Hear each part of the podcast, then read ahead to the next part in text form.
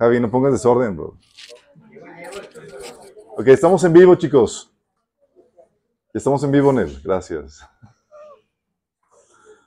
Vamos a comenzar, vamos a poner este tiempo en la mano de Dios, chicos. Amado Padre Celestial, bendito seas, te alabamos, te bendecimos, te damos tanta gracias, Señor, por tu presencia en medio de nuestro Señor.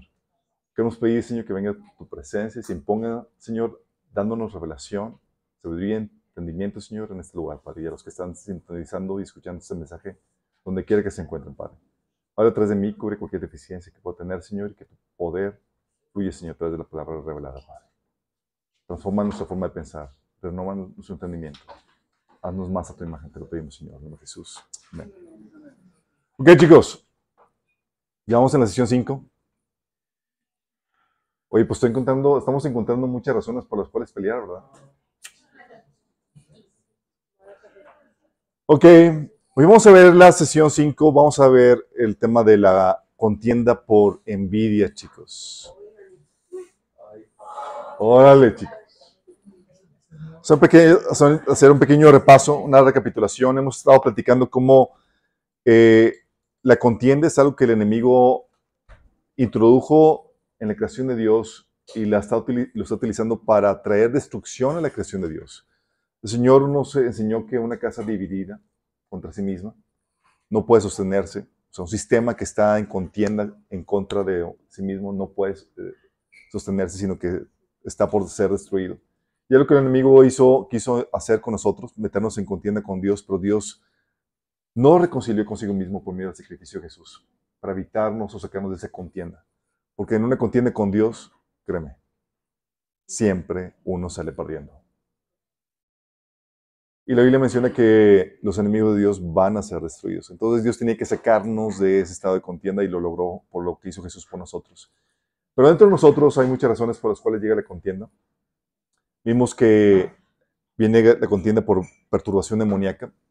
El enemigo utiliza lo que, las cosas que no tenemos resueltas en nuestro ser.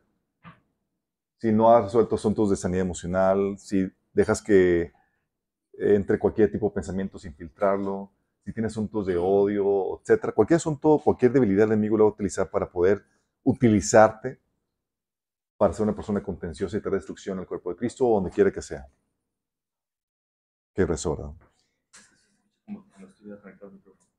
Ok, gracias.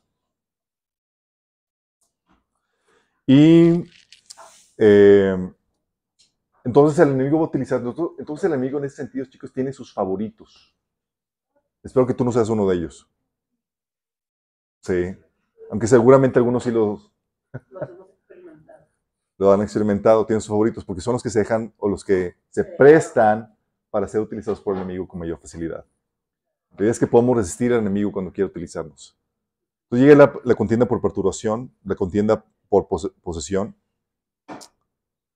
para el cual se requiere liberación. Sí, chicos, hay demonios que habitan dentro de las personas. Puede ser que tú hayas dado cabida a un demonio de ira, sí, de envidia, etcétera, de chisme, amargura, odio.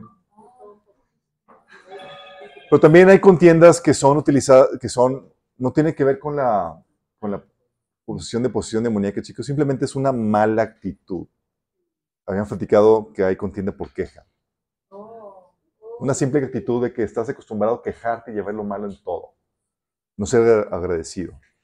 Eso ocasiona contienda, como habíamos platicado. También contienda por heridas, ofensas, injusticias que sufres y que desatan la ira del hombre. Y habíamos platicado que Dios también manifiesta su ira, pero a diferencia de la tuya, Dios es tardo para la ira. Es misericordioso. Da plazo para, y oportunidad para que el pecador se arrepienta. Nosotros queremos destruir a nuestros adversarios inmediatamente. La ira de Dios es una ira justa, exactamente.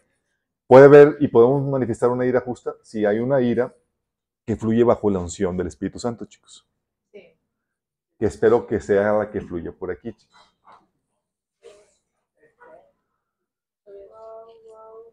Y hoy nos toca ver la ira por envidia, chicos. La contienda por envidia. ¿Sabes? La Biblia te enseña, nos enseña que la ira por alguna ofensa o agravio es nada comparado con la ira por envidia. Dice la Biblia, cruel es la furia y arrolladora la ira, pero arrolladora la ira, pero ¿quién puede enfrentarse a la envidia? Holy cow. Cruel es la furia y arrolladora la ira, pero ¿quién puede enfrentarse a la envidia? ¿Qué te está diciendo? ¿Sabes qué? Oye, una contienda por una ira por alguna ofensa o agravio, pues tú sí puedes desatarse tu furia, tu enojo y demás, pero lo que es más pesado, más difícil de lidiar, chicos, es la contienda o la ira por envidia. Qué heavy, ¿verdad? Causa estragos, chicos, como ni te imaginas. De hecho, en la Biblia nos enseña que es la principal fuente de contienda. La envidia te, te convierte en el malo de la historia, sin excepción, chicos. Te convierte en el malo, en el malo de la historia. Fue por envidia que Caín mató a Abel.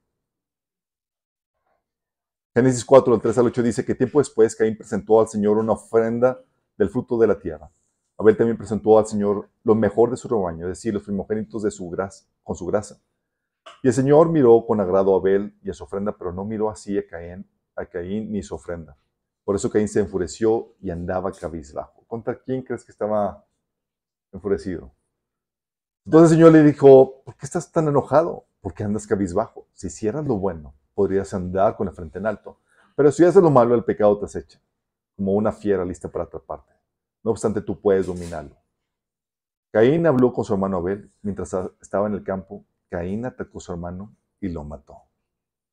Qué heavy. Le Biblia enseña que fue por envidia que me lo mató. O sea, él sí es aprobado, recibió el beneplácito de Dios y yo no. Tómala.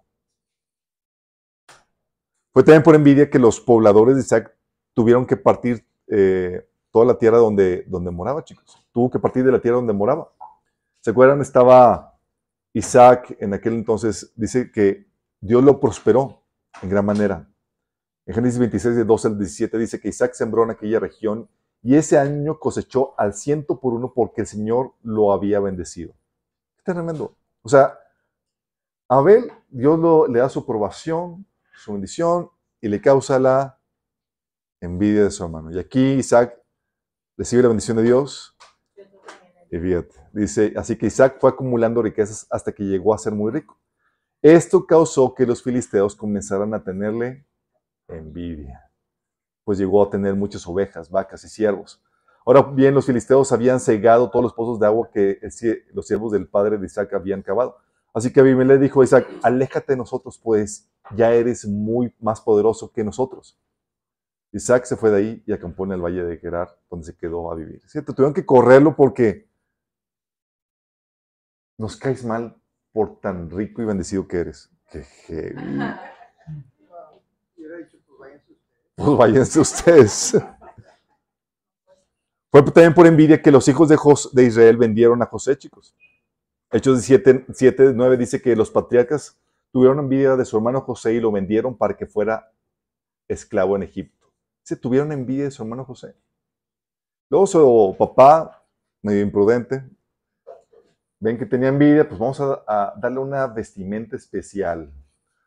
Vamos a darle un trato especial. Dices, sí, no me ayudes, papá. Heavy, heavy. Qué heavy. Sí. También por envidia había rivalidad entre las dos esposas de Israel, ¿se acuerdan? Los, los conflictos maritales que tenía José. O sea, se le ocurrió que se hace con dos mujeres como si una no fuera suficiente. Entonces, le dice el Señor ahí, tuvo la problemática de lidiar con conflictos maritales con dos mujeres y era producto de envidia, chicos. Dice Crisis 30, versículo 1, dice, viendo Raquel que no daba hijos a Jacob, tuvo envidia de su hermana y decía Jacob, dame hijos, si no me muero. Pues muerte.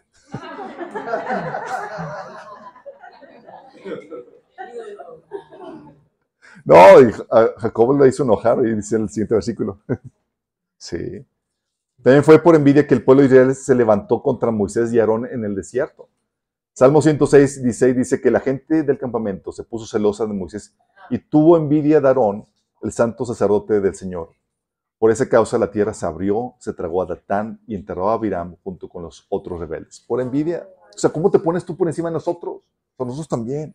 ¿A poco nada más tú vas a tener autoridad? Vale. Te trague la tierra. También por envidia Saúl persiguió a David. 1 Samuel 18 del 6 al 9 dice que ahora bien, cuando el ejército regresó después de haber matado a David el filisteo de todos los pueblos de Israel, se lían mujeres a recibir al rey Saúl. Al son de liras y panderetas cantaban y bailaban y exclamaban con gran regocijo. Saúl mató a sus miles, pero David a sus diez miles. Disgustado por lo que decían, Saúl se enfureció y protestó. A David le dan crédito por diez miles, pero a mí por miles. Lo único que falta es que le den el reino. Y a partir de esa ocasión, Saúl empezó a mirar a David con recelo. Hay oposición, chicos.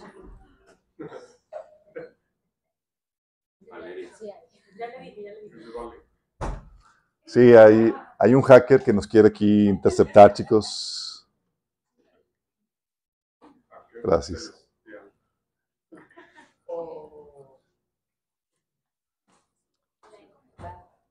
También, chicos, fue por envidia que los fariseos entregaron a Jesús. Dice la Biblia en Marcos 15, 10 que Pilato se daba cuenta de que los jefes de los sacerdotes habían entregado a Jesús por envidia, chicos. Sí, por envidia querían matar a Jesús y deshacerse de él, chicos. También por envidia los judíos entregaron a Esteban a la muerte. Pues no le podían ganar en los debates. Decía que eh, en Hechos 6, de 9 al 11, que con él se pusieron a discutir ciertos individuos de la sinagoga llamada de los, de los libertos, donde había judíos de Sirene y de Alejandría, de Cilicia y de la provincia de Asia. Como no podían hacer frente a la sabiduría ni al espíritu con que hablaba Esteban, instigaron a unos hombres a decir, hemos oído a Esteban blasfemar contra Moisés y contra Dios. Sí, no te preocupes, aquí aguantamos. Eh, no, con el plástico se va a correr con más, mayor facilidad. Recárgalo con el, con el, con el palito del... con el,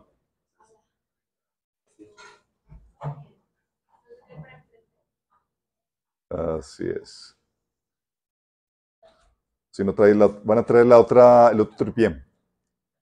Sí, no sé si vayan, pero ahí ya va, y fueron, excelente. Los que nos están sintonizando en Facebook, chicos, ya van. La envidia ahí. Ahí bien, ahí bien. Entonces fue por envidia que los judíos entregaron a Esteban a muerte. También por envidia los líderes religiosos perseguían a los apóstoles, chicos. Dice que también los Hechos 5, del 16 al 18, dice que también los de los pueblos vecinos a, Jerusalén acudían a multitudes que llevaban a personas enfermas y atormentadas por espíritus malignos, y todos eran sanados por los apóstoles. El sumo sacerdote y todos sus partidarios que pertenecían a la secta de los seduceos se llenaron de envidia. Imagínate, todos van con ellos y no con nosotros. Entonces arrestaron a los apóstoles y los metieron a la cárcel común. Wow. También por envidia, chicos, los judíos se oponían a Pablo. Hechos 13, del 44 al 45, dice que a la semana siguiente casi toda la ciudad fue a oírlos a predicar la palabra del Señor. Cuando algunos judíos vieron las multitudes, tuvieron envidia, así que eh, calumniaban a Pablo y debatían contra todo lo que él decía. O sea, la rivalidad no era por cuestiones de, que no entendieron o era por un asunto de que le tenían envidia, chicos. También dice la Biblia en, en el capítulo 17 del versículo 4 al 5 en Hechos, Dice, algunos judíos que escuchaban, que escuchaban fueron persuadidos y se unieron a Pablo y Silas, junto con muchos hombres griegos y temerosos de Dios y un gran número de mujeres prominentes. Entonces ciertos judíos tuvieron envidia y reunieron a unos alborotadores de la plaza del mercado para que formaran una turba e incitaran un disturbio. Eh, eh.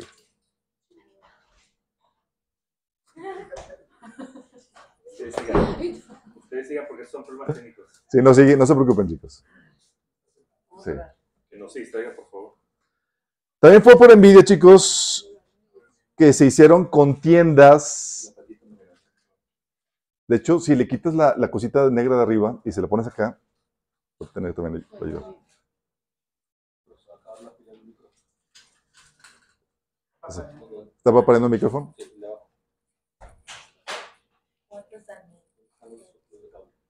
No, está, está parpadeando porque se desconectó. chi- El, el- ¿Es el tuyo? ¿Tu teléfono que se desconectó?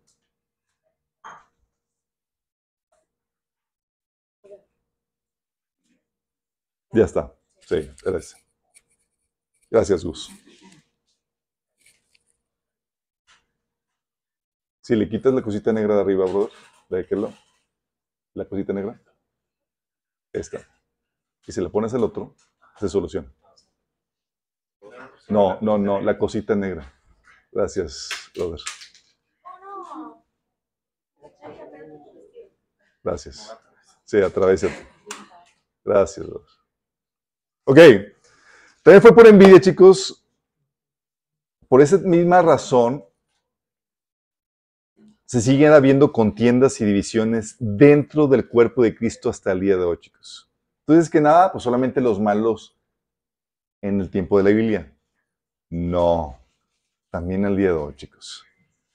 Dice la Biblia en Santiago 3:16, hablando a los cristianos, pues donde hay envidias y ambiciones egoístas, ahí también habrá desorden y toda clase de maldad. Donde hay envidias y ambiciones egoístas, va a haber desorden y toda causa de, causa de maldad. De hecho, chicos, fue por este tipo de problemáticas de envidias que la iglesia de Corintios estaba dividiendo. Sí, yo soy Pablo, yo soy, están diciendo que yo soy mejor que demás. También Santiago 4, del 1 al 3 menciona eso, diciendo que ¿Qué es lo que causan las disputas y las peleas entre ustedes? Hablando de los cristianos. ¿Qué es lo que lo causa? Dice, ¿acaso no surgen los malos deseos que combaten en su interior? Desean lo que no tienen, entonces traman y hasta matan para conseguirlo. Envidian lo que otros tienen, pero no pueden obtenerlo. Por eso luchan y les hacen la guerra para quitárselo. Sin embargo, no tienen lo que desean porque no se lo piden a Dios. Y aun cuando se lo piden, tampoco lo reciben porque lo piden con malas intenciones desean solamente lo que les dará placer.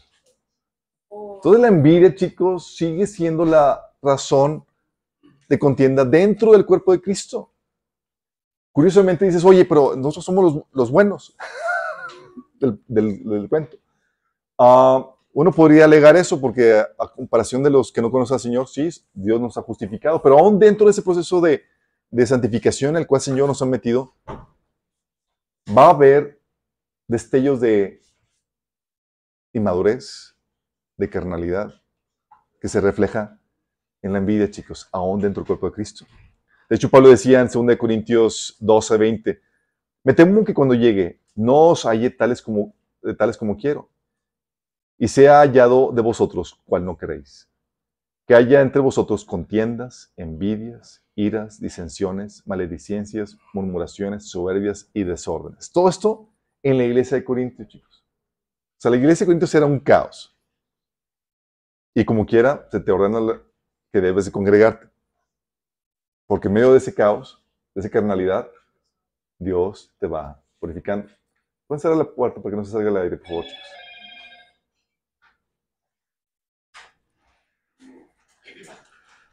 Lamentablemente es una de las motivaciones que mueve a muchos chicos. La envidia. De hecho, Filipenses versículo, versículo 1, versículo- eh, capítulo 1, versículo 15 dice que es cierto, algunos predican a Cristo por envidia y rivalidad. Imagínate predicar a Cristo con una motivación de envidia. Qué heavy, ¿verdad? Se predican a Cristo por envidia y rivalidad, pero otros lo hacen con buenas intenciones. Y si tú predicas a Cristo con, por envidia, chicos, vas a ocasionar, en medio de lo bueno que haces, vas a ocasionar conflictos y fricciones en el cuerpo de Cristo. De hecho, chicos, mucho de la motivación que, que fluye detrás de la enseñanza de la cobertura espiritual es un asunto también de envidia, chicos. Sí. Eh, para que no sobrepases o no quieras eh, salirte fuera del, de la marca que estoy yo representando, básicamente. Envidia o celos es lo mismo, chicos. Por eso cuando los discípulos, Marcos 9:38, le dijeron a Jesús, Maestro, vimos a alguien usar tu nombre para expulsar demonios, pero le dijimos que no lo hiciera porque no pertenece a nuestro grupo, no está bajo nuestra cobertura. Chao. ¿Hay envidia de la buena? No, chicos. Hay celos buenos, cierto, es cierto. Celos, celo, es cierto, no es exactamente lo mismo, pero va por ahí.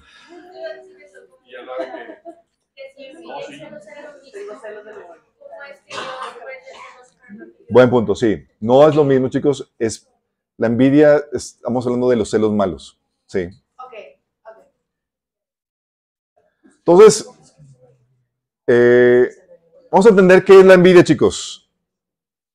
Vamos a entender la envidia.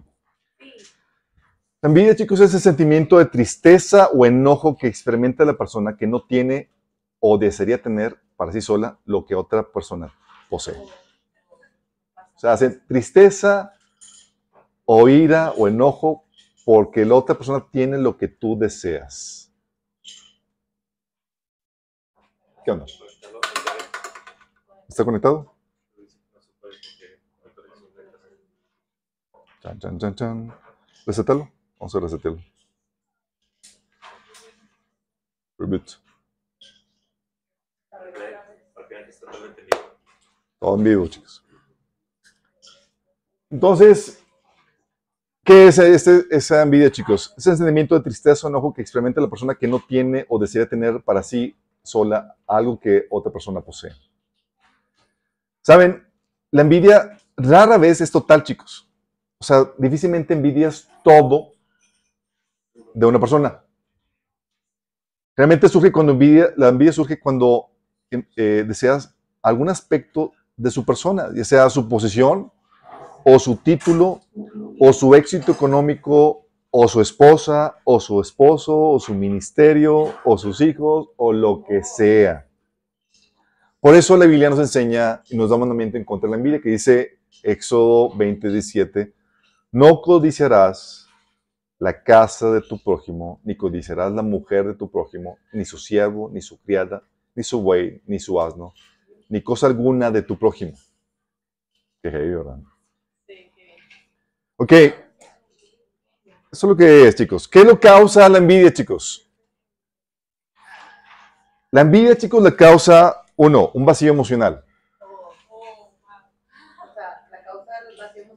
Son dos cosas. El vacío emocional, dice la Biblia, Santiago 4 del 2 al 3, ¿de dónde surgen las guerras y conflictos entre ustedes? No es precisamente las pasiones que luchan dentro de ustedes mismos. Esas pasiones, chicos, es esa, es esa hambre emocional. Ese deseo de sentirte amado, aceptado, seguro, con propósito. Esa necesidad emocional que uno, que uno tiene, chicos. Dice, desean algo y no lo consiguen. O sea, deseamos algo porque buscamos satisfacernos emocionalmente con ese algo que deseamos. Matan y sienten envidia y no pueden obtener lo que quieren. Riñen y se, y se hacen la guerra. No tienen porque no piden. Y cuando piden, no reciben porque piden con malas intenciones para satisfacer sus propias pasiones. Es decir, satisfacer esa hambre emocional. De hecho, por eso Jesús le dijo a la samaritana, ¿se acuerdan? Le dijo, cualquiera que beba de esta agua pronto volverá a tener sed, pero todos los que beban del agua que yo doy no tendrá sed jamás. Esa agua se convierte, se convierte en un manantial que brota con frescura dentro de ellos y les da vida eterna. Esa sed, chicos, estamos hablando de esa necesidad de sentir, esa, sentirnos amados, valorados, aceptados, seguros y con propósito, chicos. Somos seres necesitados emocionalmente. ¿Va? De hecho, Jesús se volvió a referir de esa hambre, de esa sed en Juan 7, del 37 al 38, cuando dijo, el último día del festival, el más importante, Jesús se puso de pie y gritó a la multitud, todo el que tenga sed puede venir a mí. Todo el que crea en mí puede venir a mí y beber, pues las escrituras declaran, de su corazón brotarán ríos de agua viva. Y esas, esos ríos de agua viva, chicos, dice que se refiere al Espíritu Santo que vendría sobre ellos. ¿Por qué el Espíritu Santo satisfacería esa sed? Porque Romanos 5.5 dice que es por medio del Espíritu Santo que sentimos el amor de Dios, chicos. Si no, sin el Espíritu Santo, no sientes esa satisfacción emocional que viene de Dios. Entonces, tienes un vacío emocional. Y luego, una creencia equivocada acerca de cómo suplirlo. Entonces tienes el hambre, tienes la creencia equivocada de cómo satisfacer esa hambre emocional. Ambas combinaciones son fatales. Y la forma incorrecta o la forma mundana de satisfacer esta necesidad emocional, chicos, es la creencia de que eres valioso, amado, aceptado, seguro, etcétera, por las cosas que el mundo ofrece, por cosas superficiales. Es decir, soy valioso, soy amado, soy aceptado, si soy mejor que mi prójimo. ¿En qué sentido? Económicamente, en el intelecto, en fuerza, en aceptación, en belleza, en estilo de vida, en logros, en dones, en grandeza de ministerio, en bla, bla, lo que tú quieras. Si soy mejor que tú porque soy más alto, sí, o soy más bello, o entonces yo me siento mejor o satisfago o soy más blanco. O lo que tú quieras. ¿sí? Entonces, como tienes arraigada esa creencia, tú satisfaces tu necesidad emocional con las cosas de este mundo, superficialmente. De hecho, es lo que dice Jeremías 12:3. Dice, porque dos males ha hecho mi pueblo. Me dejaron a mí, fuente de agua viva, y cavaron para sí cisternas. Cisternas rotas que no retienen agua. Entonces, lo que hace la envidia, chicos, es que tú vas tras tu cisterna rota para satisfacer un hambre o una hambre emocional que no te puede satisfacer.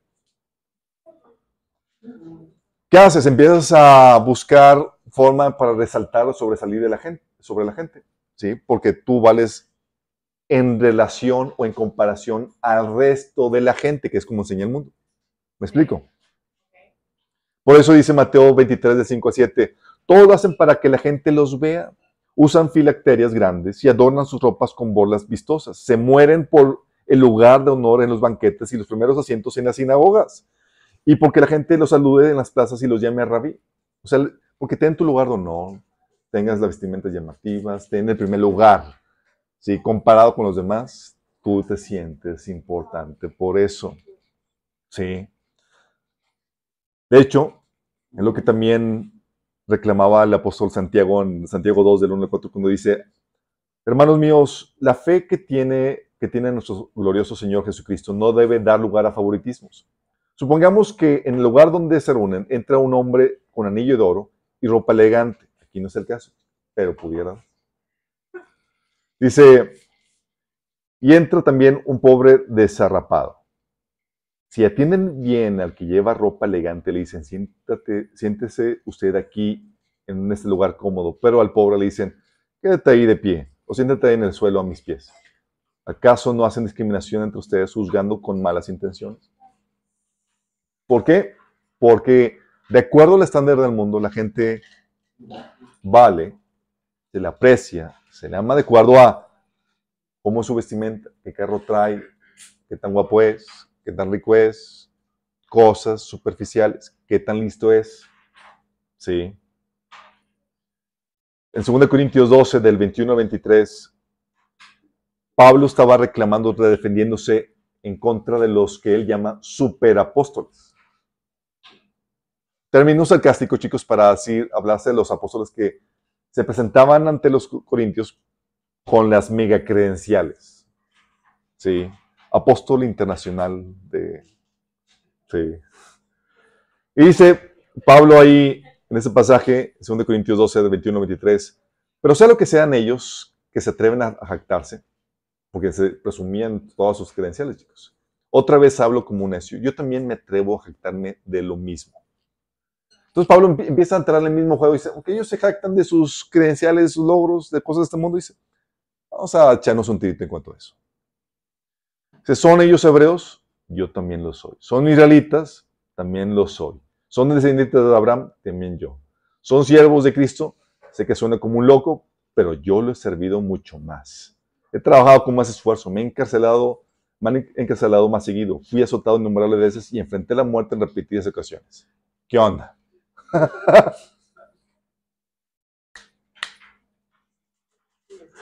Pablo estaba, como, los de Corintios, tomaban gloria en las credenciales de su líder y Pablo no presumía nada. Ah, pues quieren entrar en ese juego.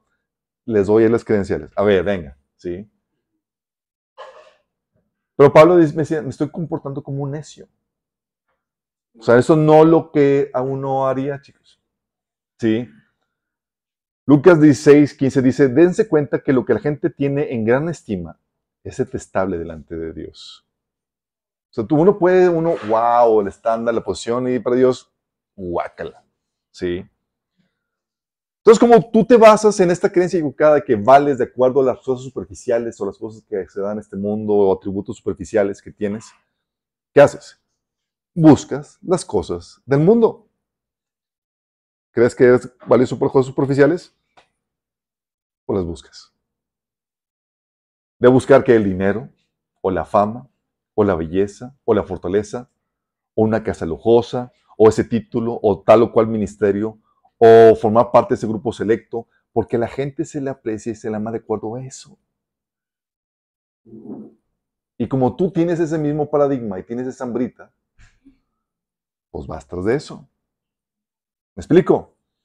Por eso, en 1 Juan 2, del 15 al 16, habla a los que no tienen el amor de Dios para satisfacer su corazón. Les dice, no amen este mundo ni las cosas que les ofrece, porque cuando aman al mundo, no tienen el amor del Padre en ustedes, si no están satisfechos en el amor de Dios. No lo han recibido. Se puede ser, el mundo solo ofrece un intenso deseo por el placer físico, un deseo insaciable por todo lo que vemos y el orgullo de nuestros logros y posesiones. Nada de esto proviene del Padre, sino que viene del mundo. El mundo te enseña a ser valorado y apreciado de acuerdo a tus estándares. ¿Sí?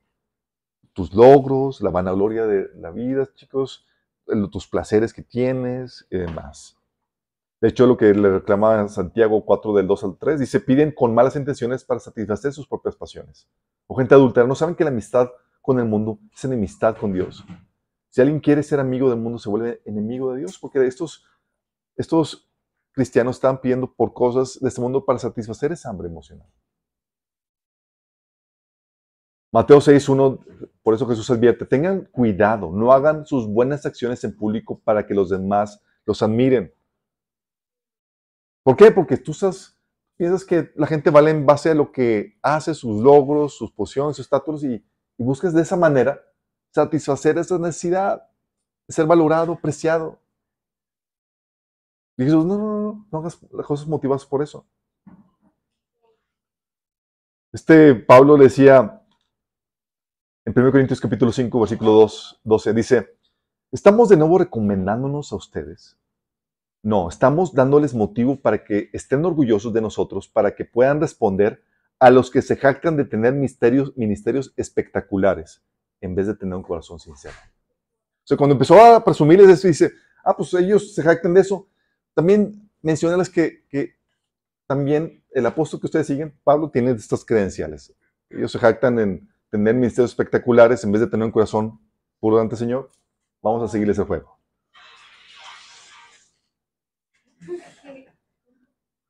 Juan 12 del 42 al 43, por eso también eh, le reclama a los judíos que creyeron, que creyeron en Jesús, les echa en cara lo siguiente, dice, sin embargo muchos de ellos, incluso muchos de los jefes, creyeron en él, pero no lo confesaban porque temían que los fariseos los expulsaran de la sinagoga.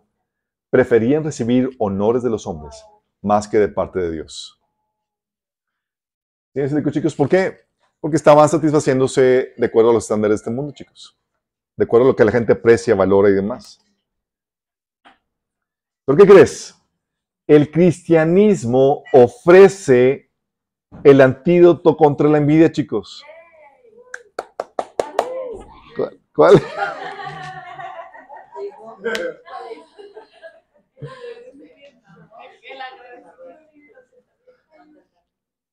Ok, chicos, Dios ofrece el antídoto contra la envidia porque él satisface ese vacío, chicos. Y lo hace de forma diferente, no la forma del mundo, la cual está basada en cosas superficiales, sino en base a la esencia, al corazón, chicos. Como hijo, tú eres valioso para Dios y amado por Él porque tú amas a Cristo y has creído en Él. Como hijo, chicos, estás por encima de los intelectuales más grandes, de los ricos más, más ricos, los famosos más portentosos y demás. Porque dice, dice la Biblia en 1 Corintios 8, del 2 al 3, hablando de los que presumían de su conocimiento, dice, el que cree que sabe algo, todavía no sabe como debería saber. Pero el que ama a Dios es conocido por Él. O sea, tú puedes tener todo el conocimiento, pero ¿sabes dónde es conocido para Dios? Pero si amas a Dios, ya eres su especial. Ya eres su conocido.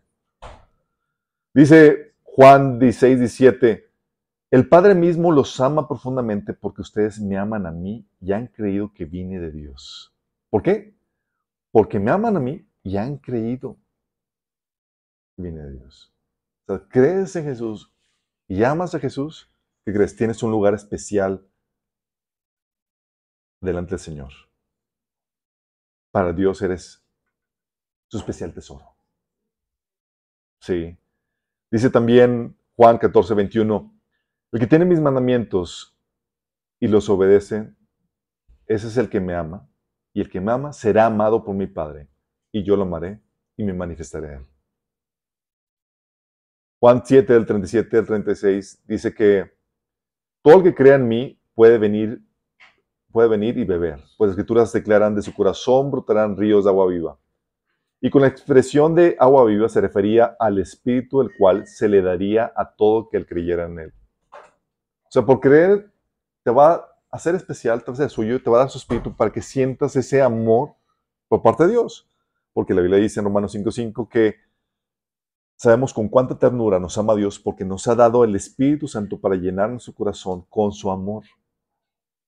Te da el Espíritu Santo para que sientas esa llenura, esa plenitud. Te sientas amado. Juan 17, 23 dice que el mundo sepa que tú me enviaste y que los amas tanto como me amas a mí. De esa magnitud te ama Dios porque tú ahora eres su hijo por la fe y porque has correspondido a su amor. Sí.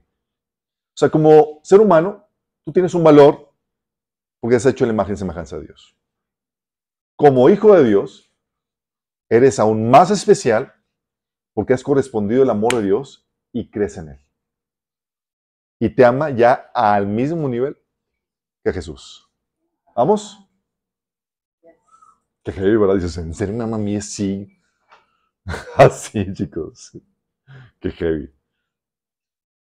Créelo porque es verdad, eso es lo que dice la Biblia. Y como nos ama, somos eh, valiosos por, porque amamos a Cristo y, creemos en Él, entonces por lo mismo nos aferramos a nuestra relación con Dios y no a las cosas de este mundo. Como satisfago mi necesidad emocional en mi relación con Él, me aferro a esa necesidad, a esa relación con Dios. Por eso dice Romanos 8 del 35 39. ¿Acaso hay algo que pueda separarnos del amor de Cristo?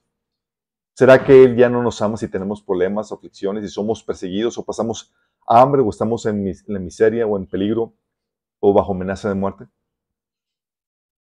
Claro que no.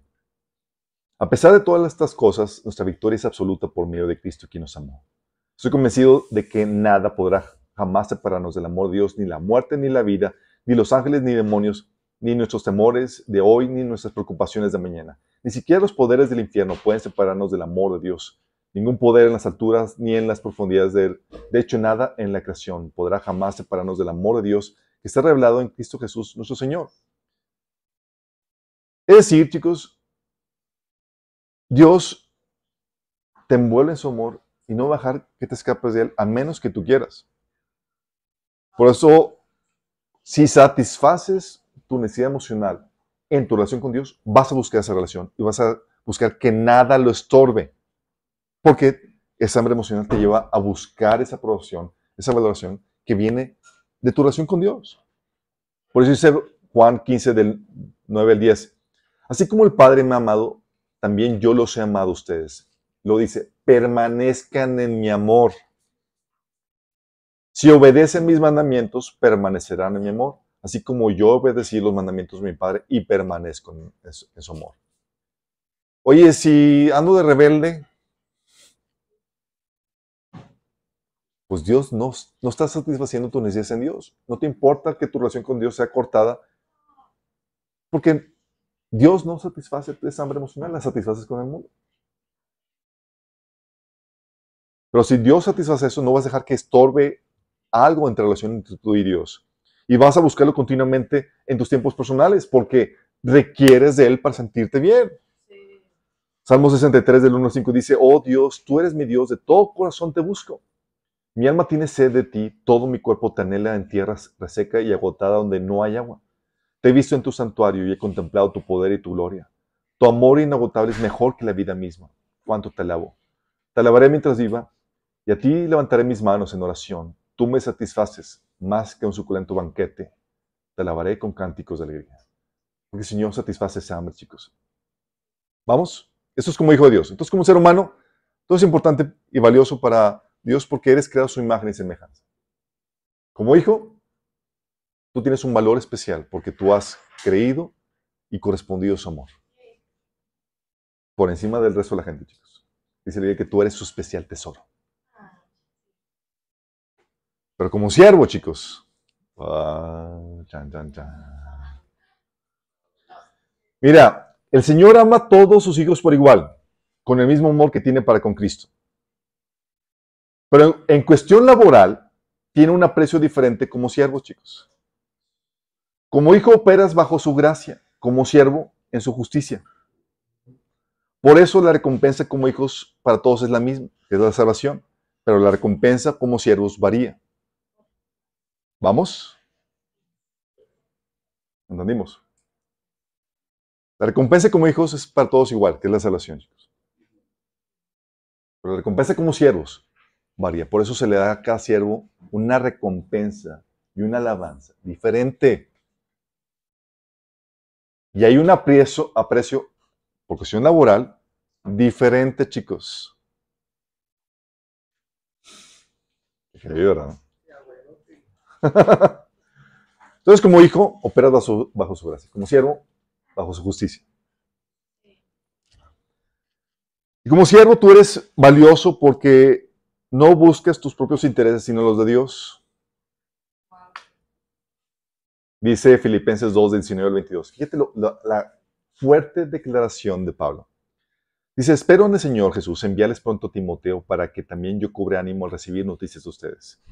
Nadie como Él se preocupa de veras por el bienestar de ustedes, pues todos los demás buscan sus propios intereses y no los de Jesucristo. Qué heavy. Pregunta, chicos. Si gente que sirve al Señor lo hace para sus propios intereses, ¿qué recompensa va a servir? ¿Va a recibir de Dios? Cero, aunque haya servido a Dios y haya extendido el reino. Qué heavy, ¿verdad? Sí, pero ustedes conocen la, la interés del carácter de Timoteo, que ha servido conmigo en la obra del Evangelio como un hijo junto a su padre. Primera de Pedro 5, del 1 al 2, dice Pedro hablando a los ancianos, dice, como ancianos igual que ustedes les ruego, cuiden del rebaño que Dios les ha encomendado, háganlo con gusto y no de mala gana, ni por beneficio personal que pueda obtener de ellos, sino porque están deseosos de servir a Dios. O sea, no por interés personal, otra vez repitiéndose la misma situación, sino por deseo de agradar a Dios. De hecho, ¿sabes por qué Dios rechazó a Saúl y escogió a David en su lugar? Pregunta, ¿Saúl qué buscaba?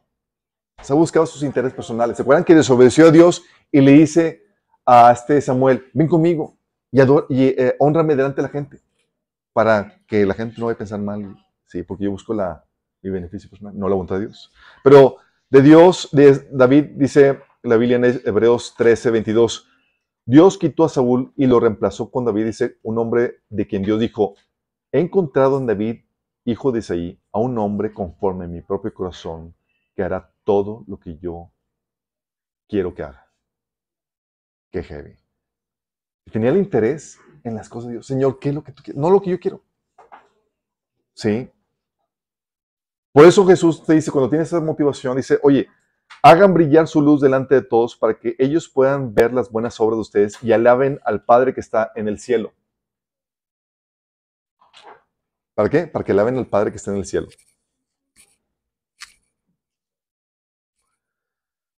Porque cuando sirves al Señor, lo que estás haciendo lo haces para su gloria, para que Él sea exaltado, exaltado chicos. Entonces, para Dios es valioso porque no busques tus propios intereses, sino los de Dios. Si buscas los tuyos y no los de Dios, en el servicio que haces ministerialmente, cero recompensa. Y también eres valioso porque has pagado el precio santificándote, preparándote y sirviéndolo con sacrificio. Santificándote. Por eso dice la Biblia en 2 Timoteo 2, de 20 al 21. En una, cosa, en una casa grande no hay solo vasos de oro y de plata, sino también de madera y de barro. Unos para usos más nobles y otros para usos más bajos. Si alguien se mantiene limpio, llegará a ser un vaso noble, santificado, útil para el Señor y preparado para toda buena obra.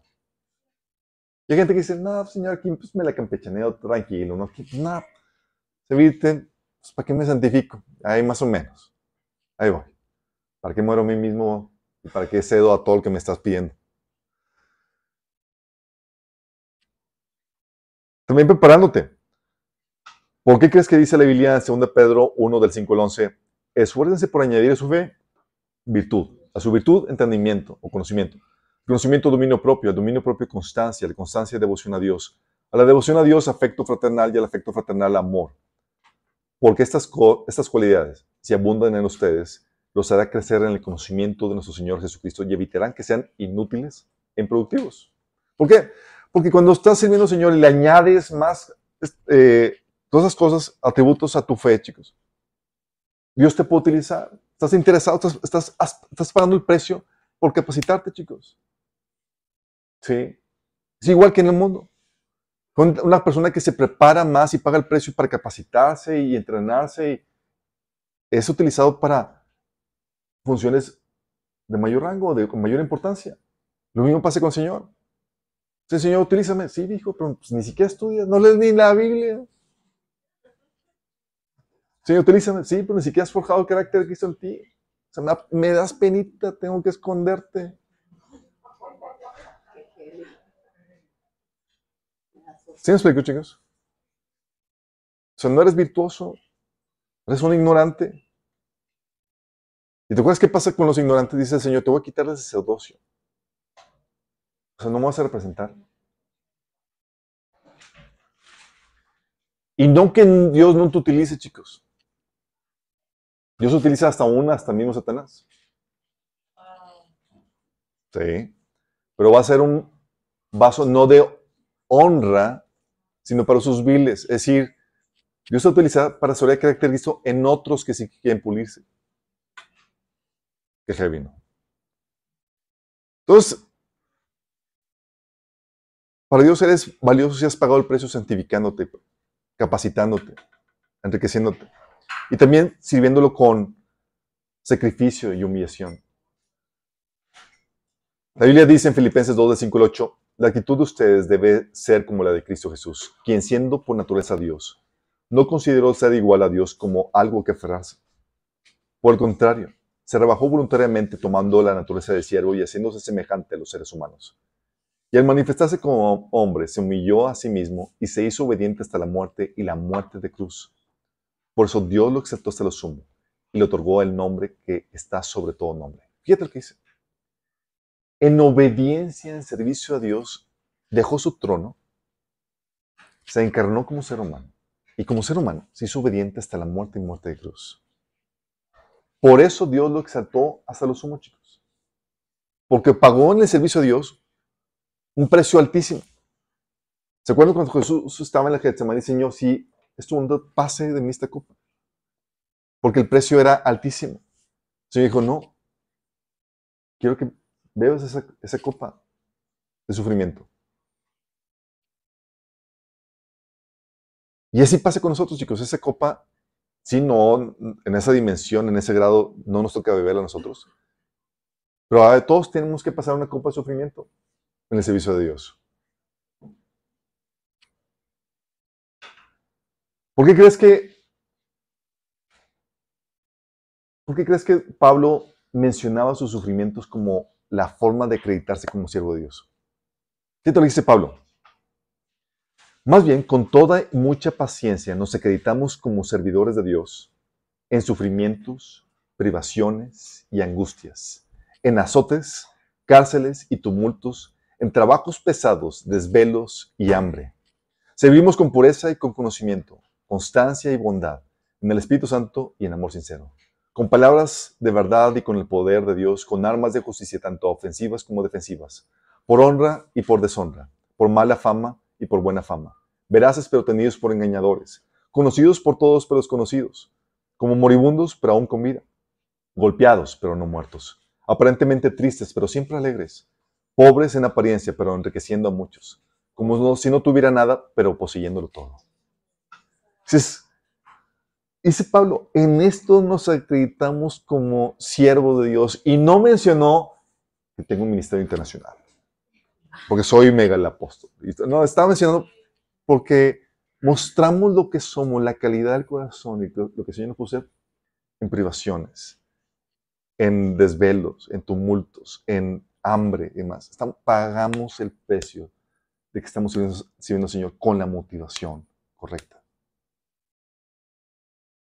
De hecho, dice Pablo en el capítulo 11 de ese mismo libro, 2 Corintios, dice, nunca he sido carga para ustedes y jamás lo seré. O sea, ni siquiera les pidió freno. O sea, él se calificaba como Señor Dios en el corazón, chicos, y manifestaba en que tenía el corazón correcto, la actitud correcta. Dice, tan cierto como que la verdad de Cristo está en mí, nadie en toda Grecia me impedirá que me jacte de esto. ¿Por qué? Porque no los amo. Dios sabe que sí. Los argumentos de aquellos superapóstoles que andan buscando la oportunidad de jactarse de su trabajo, eh, para quitar los argumentos, esto debilitará los argumentos de aquellos que andan buscando la oportunidad de jactarse de que su trabajo es igual a nuestro. Porque esos otros se jactaban de que eran cada ministerio internacional y demás. Dice, ándale, trabájale de gratis. Ah, pues no. A trabaja en sufrimientos y demás. No, yo espero que me hospeden en un bonito hotel y que me den acá, me lleven a los mejores restaurantes y demás. Dice, estos individuos son falsos apóstoles, son obreros engañosos que se disfrazan de apóstoles de Cristo. Pero no me sorprende para nada, aún Satanás se disfraza de ángel de luz. Así que no es de sorprenderse de que los sirven, que los, que los sirven también se disfrazan de siervos de justicia. Al final recibirán el castigo que sus acciones perversas merecen. Por eso, chicos, también Pablo recomendaba a ciertos hermanos, no porque fueran famosos, por el precio y el sacrificio que pagaban en el servicio de Dios. 1 Corintios 6, del 15 al 18 dice, ustedes ya saben que Estefanas y los de su casa fueron los primeros frutos de la cosecha de creyentes en Grecia. Y ellos tienen su vida puesta al servicio del pueblo de, de Dios. Les ruego, amados hermanos, que se sometan a ellos y a otros como ellos, que sirven con tanta devoción. Estoy muy contento de que Estefanas, Fortunato y Acacio, Acaico eh, hayan llegado. Ellos me han dado la ayuda que ustedes no pudieron darme al no estar aquí. Ellos también han sido de mucho aliento para mí como lo fueron para ustedes. Muéstrenle agradecimiento a todos los que sirven así de bien. Toma. ¿Se dan cuenta, chicos? para Dios eres famoso, eres importante ver eso por el tremendo sacrificio que pagas en el servicio a Él. Dime, ¿y eso se ve ante los ojos del mundo? Por lo tanto, chicos, como tú satisfaces tu necesidad de sentirte amado, valorado, apreciado en el servicio de Dios de esta manera, nos gustamos en las pruebas y dificultades que pasamos por servir a Cristo, porque a fin de cuentas recibimos el sello de aprobación de Dios, ¿o no? ¿Para que sí te gozas? Porque buscamos la alabanza y la recompensa que viene de Dios y desestimamos la que viene de los hombres, chicos. Mira, dice Romanos 2, del 2 al... Del 2, eh, Romanos 2, versículo 29, dice, una persona con un corazón transformado busca la aprobación de Dios y no la de la gente. ¿Qué busca, chicos? La aprobación de Dios y no la la gente. Si la recibe, la desestima, chicos. Sí. De hecho, dice en Romanos 2.7 que Él dará vida eterna a los que siguen haciendo el bien, pues de esa manera demuestran que buscan la gloria, el honor y la inmortalidad que Dios ofrece. No la que ofrece el mundo, sino la que ofrece Dios. Porque Porque están buscando la aprobación, la valoración que viene de Dios, chicos. Gálatas 1.10, por eso dice Pablo, queda claro que si mi intención, que no es mi intención ganarme el favor de la gente, sino al de, eh, al de Dios, el de Dios. Si mi objetivo fuera agradar a la gente, no sería siervo de Cristo. O sea, su intención es agradar a Dios. Porque tú satisfaces tu necesidad emocional en aquella persona a quien tú busques agradar, chicos. Porque tú estás buscando la aprobación de esa persona. 1 Corintios 4, 5 dice, por tanto, no juzguen nada antes de tiempo. Esperan hasta que el Señor venga. Él, sacará a la luz lo que está oculto en la oscuridad y pondrá descubierto las intenciones de cada corazón. Entonces cada uno recibirá de Dios la alabanza que le corresponde. Entonces, oye, y ahorita podemos evaluar con certeza cuál es el estatus de cada uno, si Dios valora en base al sacrificio y al esmero y a los intereses que buscan el servicio a Dios. Muchas veces ni siquiera se notan. ¿Cómo sé que lo que estás haciendo no es realmente por tu motivación o por tu interés personal de vanagloria? Es difícil. ¿Sí? ¿Cómo sé que realmente estás, eh, has pagado el precio para eh, servir al Señor? No sé, hay muchas personas que pagan el precio y no se nota, porque es en, los, en lo secreto.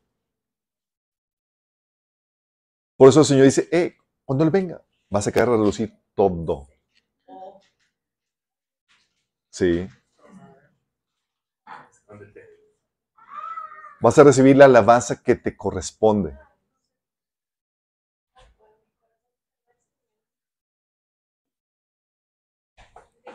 Por eso, buscamos la alabanza, chicos. El día que presentamos delante del Señor, y ahora sí se nos dice qué obras fueron contadas y qué obras fueron descartadas.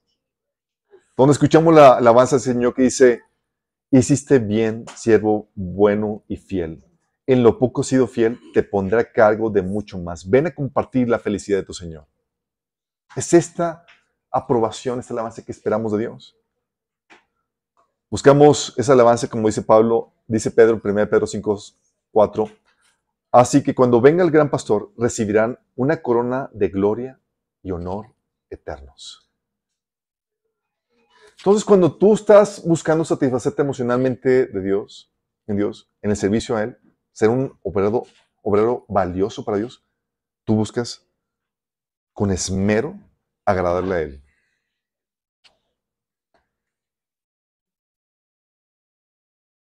y te gozas en las pruebas, chicos, en las dificultades.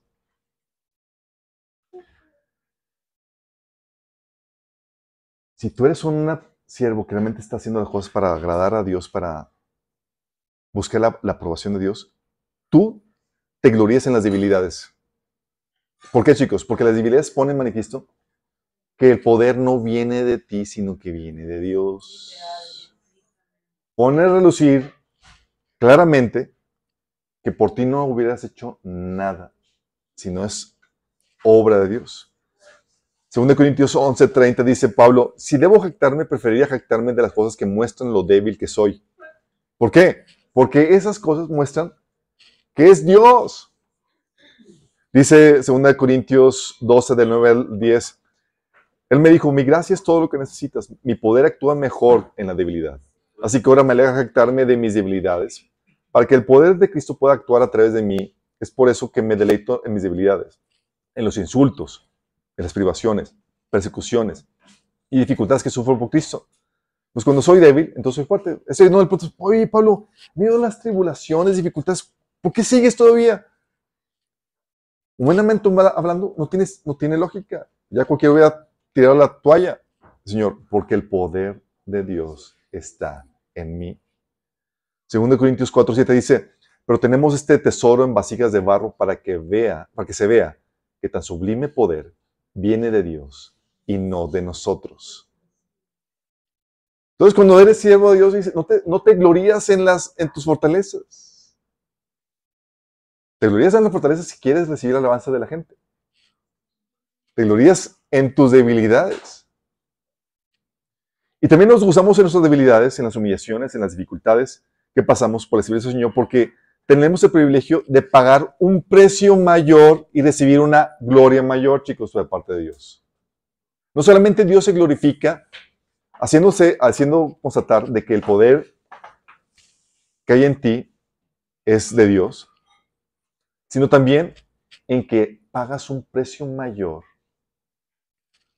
lo cual te corona de una gloria mayor, de una alabanza mayor por parte de tu Dios. Filipenses 2.29 dice, pues a ustedes se les dio no solo el privilegio de confiar en Cristo, sino también el privilegio de sufrir por Él. Oye, dices, ¿cómo es que tú sigues en medio del sufrimiento sirviendo al Señor y, y en la fe? dices, primera, yo no lo podría hacer por mí mismo, es obra del poder del Espíritu Santo que está operando en mí. Yo hubiera tirado la toalla ese tiempo. Sí. Pero deja ver claramente que es Dios. Sí. Y por otro lado, ese sufrimiento, el yo persistir en mi debilidad y con mis fuercitas, pagando un precio, me añade gloria, me añade una mayor aprobación y una alabanza que viene de Dios.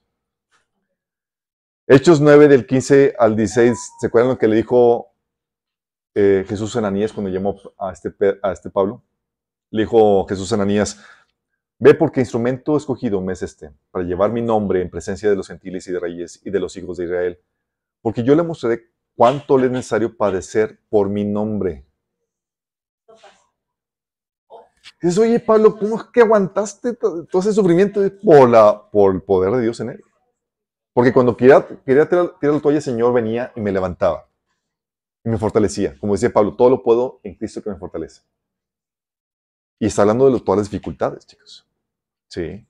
Pero por otro lado también, el Señor nos, al momento de permitirle pasar por esta situación, le corona de una mayor gloria, chicos.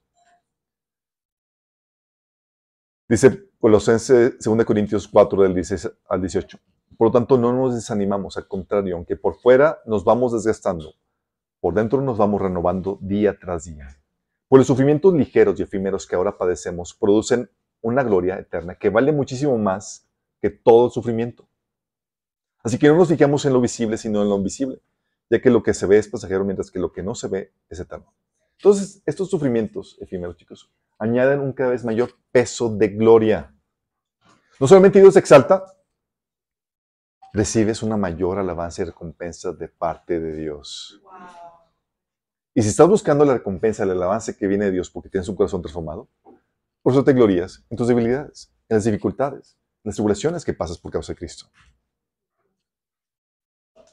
De hecho, cuando todo va bien, es más como que, o sea, cuando me toca pagar el precio bien por el Señor. Así como que...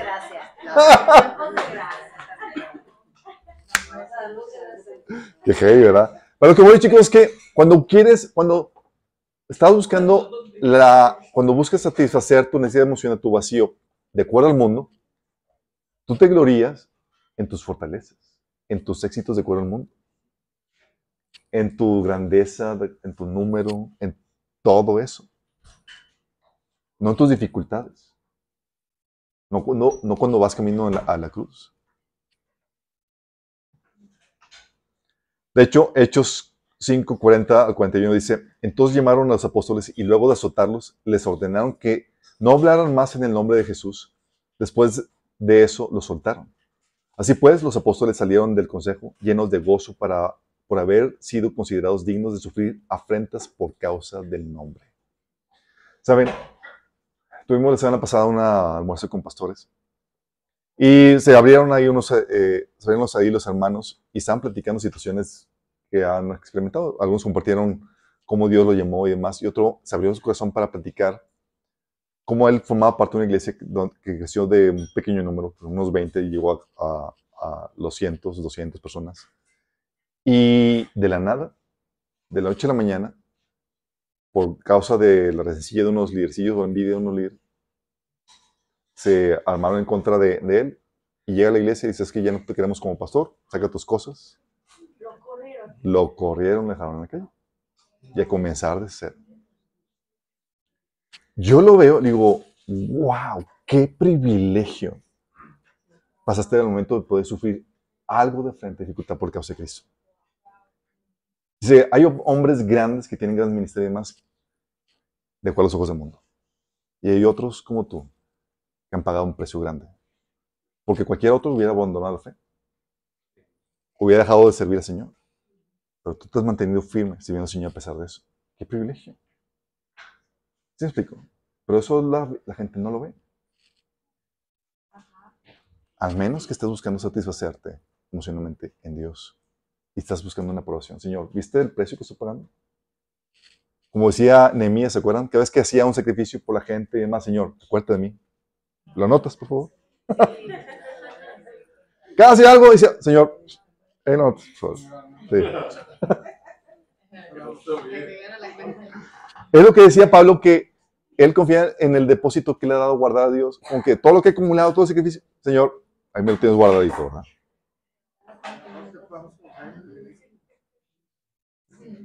Sí. Y en base a eso, entonces, nos gozamos en las, pruebas y dificultades que pasamos, chicos. Por lo Dios se glorifique porque se hace, pone en manifiesto que es por el poder de Dios que sigues todavía. Sí. Y por otro lado, a ti te añade un peso de gloria por el precio que estás pagando. ¿Vamos? Pero también, en base a esto, como siervo de Dios, como sabes que es valioso por buscar sus intereses y por el precio que pagas santificándote, preparándote y el sacrificio que implica servicio, también ya no evalúas a la gente basándote, basado en las apariencias, sino en el corazón. Pablo decía en 2 Corintios 5, 12, hablando de los líderes ministeriales, dice, ¿estamos de nuevo recomendándonos a ustedes? No. Estamos dándoles un motivo para que ustedes, para que estén orgullosos de nosotros, para que puedan responder a los que se jactan de tener ministerios espectaculares en vez de tener un corazón sincero. Unos presumiendo sus ministerios espectaculares y Pablo, pues yo tengo el corazón sincero de querer servirlos. Sí, Pablo, pero eso no vende. Entonces, danos aquí alguna credencial. Bueno, ahí les da algunas credenciales. Pablo les tuvo que dar ahí eso. Sacó el repertorio ahí de. Sí. En Gálatas 2.6, por eso dice Pablo, en cuanto a los que eran reconocidos como personas importantes, aunque no me interesa lo que fueran, porque Dios no juzga por las apariencias, esos tales no me impu- impusieron nada nuevo. O sea, porque ya no juzga eso por las apariencias, chicos. Es, ah, tiene el título de ser el macal, el machuchón. Y. ¿Cuál le pondrías? Juan Camaney.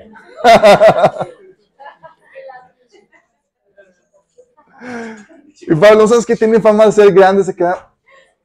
No me importa. ¿Por qué? Porque ya no juzgues en base a las apariencias, chicos. Sí. 2 Corintios 5, 16 dice, así que hemos dejado de evaluar a otros desde el punto de vista humano. En un tiempo pensamos de Cristo solo desde un, punto de vista humano. ¿Qué tan diferente lo conocemos ahora? O sea, porque de acuerdo, de acuerdo al punto de vista humano, oye, seguimos al Mesías. ¿Y cómo es tu Mesías? ¿Es rico? No. ¿Es portantoso líder aquí de ejércitos? No.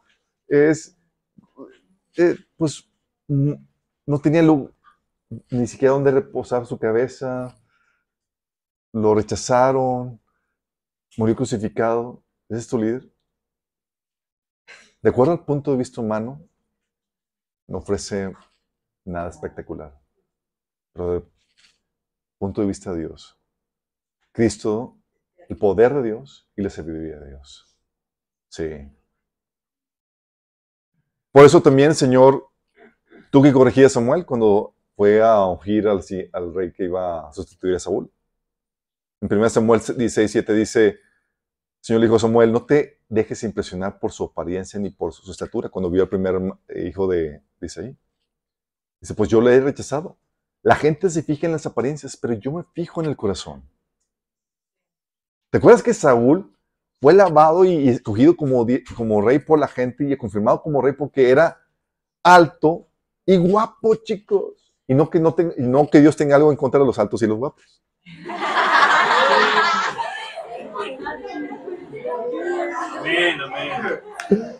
Era alto y guapo. Dice el Señor, eso no importa. El corazón, chicos.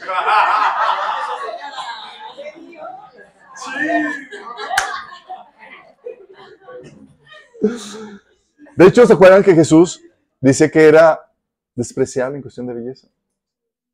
Ahorita ya glorificado cambian las cosas. Sí. Dice Mateo 11:25. En aquel tiempo Jesús dijo, te alabo Padre, Señor del cielo y de la tierra, porque habiendo escondido estas cosas de los sabios e instruidos, se las has revelado a los que son como niños. Y te dice, oye, ¿algún, hay personas que, siguen a los que tienen títulos de sabios, instruidos y toda la catedral. Luego hay cosas que dice el Señor, esto se lo voy a enseñar a este que ni siquiera tiene título de nada. Nada más porque tiene la actitud correcta. Wow. Qué bonito. Pero tú no, si tú juzgas en base a las apariencias, lo vas a rechazar con todo lo que conlleva. ¿Sí? Sí. sí. 1 Corintios 4, 5 dice Pablo, así que no juzguen a nadie antes de tiempo, es decir, antes de que el Señor vuelva, pues Él sacará a la luz nuestros secretos más oscuros y revelará nuestras intenciones más íntimas. Entonces Dios le dará a cada uno el reconocimiento que le corresponda. Por eso, chicos, hoy dices, bueno, pues yo creo que tal persona sí está pagando el precio y tiene el corazón. no sabemos con certeza hasta que el Señor venga. Por eso, en el Inter, Filipenses 2, 3, nos dice que consideren a los demás como superiores a ustedes mismos. Porque no sabes quién es quién. En cuestión ministerial y demás, ¿qué siervo va a recibir mayor gloria, mayor posición, mayor alabanza del Señor? No sabemos. Así que trata a todos como superiores. Porque no sabes quién es quién hasta que estemos con el Señor. Hay gente que dices, wow, usted a llevar jóvenes. Y resulta que todo lo hice con la motivación incorrecta para ser visto por los hombres. Cero. Y, la vida bien. y todo acá, hasta, hasta le besabas el anillo y tal cosa.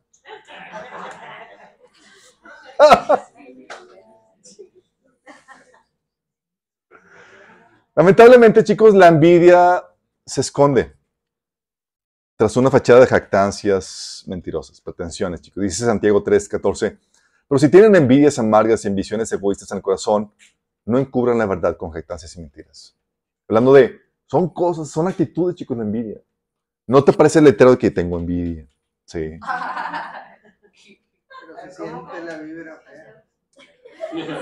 De hecho, puede estar encubierta de una falsa preocupación espiritual, chicos. No, es que me preocupa que se vaya a desviar. Sí. Es que sí, es que va a comenzar un ministerio acá separado y, no, eh, la verdad es que, ¿cómo voy a dejar que surja la competencia ministerial? Sí. Juan 11, del 45 al, al 51, tienes el caso de cómo los, la envidia de los fariseos, de los líderes judíos, está disfrazada por esa preocupación espiritual, chicos.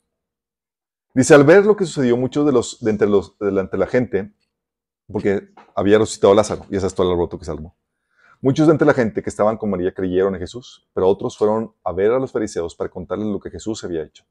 Entonces, los principales sacerdotes y los fariseos convocaron al concilio supremo. ¿Qué vamos a hacer? Se preguntaron nosotros. Sin duda, este hombre realiza muchas señales milagrosas. Si lo, si lo dejamos seguir así, dentro de poco todos van a creer en él. Entonces el ejército romano vendrá y destruirá tanto nuestro templo como nuestra nación. Sí, está muy preocupante la situación. Caifás, quien era el sumo sacerdote de aquel tiempo, dijo, no saben lo que están hablando. No se dan cuenta de que es mejor para ustedes que muera un solo hombre por el pueblo y no que la nación entera sea destruida. No dijo eso por su propia cuenta, sino como su sumo sacerdote en aquel tiempo fue guiado a profetizar que Jesús moriría por toda la nación. Aún la revelación que le fue dada por Dios, no se ve que él estaba siendo partícipe al cumplimiento de esa profecía con sus malas intenciones, pero lo encubría como, no, es por el bien de la nación. Sí, hay que deshacernos de tal Jesús porque si no la nación va a perecer. Ajá. Y la Biblia no te dice que era por envidia. Pero disfrazada de preocupación, chicos, espiritual. Aún así, la envidia, como es una actitud, chicos, una disposición del corazón, lo hace fácilmente disfrazable, chicos. Lo hace disfrazable, pero aún así se manifiesta lo que hay en el corazón. Entonces se puede discernir, chicos. Por eso nos sentimos incómodos con ciertas personas cuando les hablamos de nuestros éxitos y bendiciones. Y preferimos no decir nada delante de ellos. Porque sientes la mala vida. Sientes la envidia.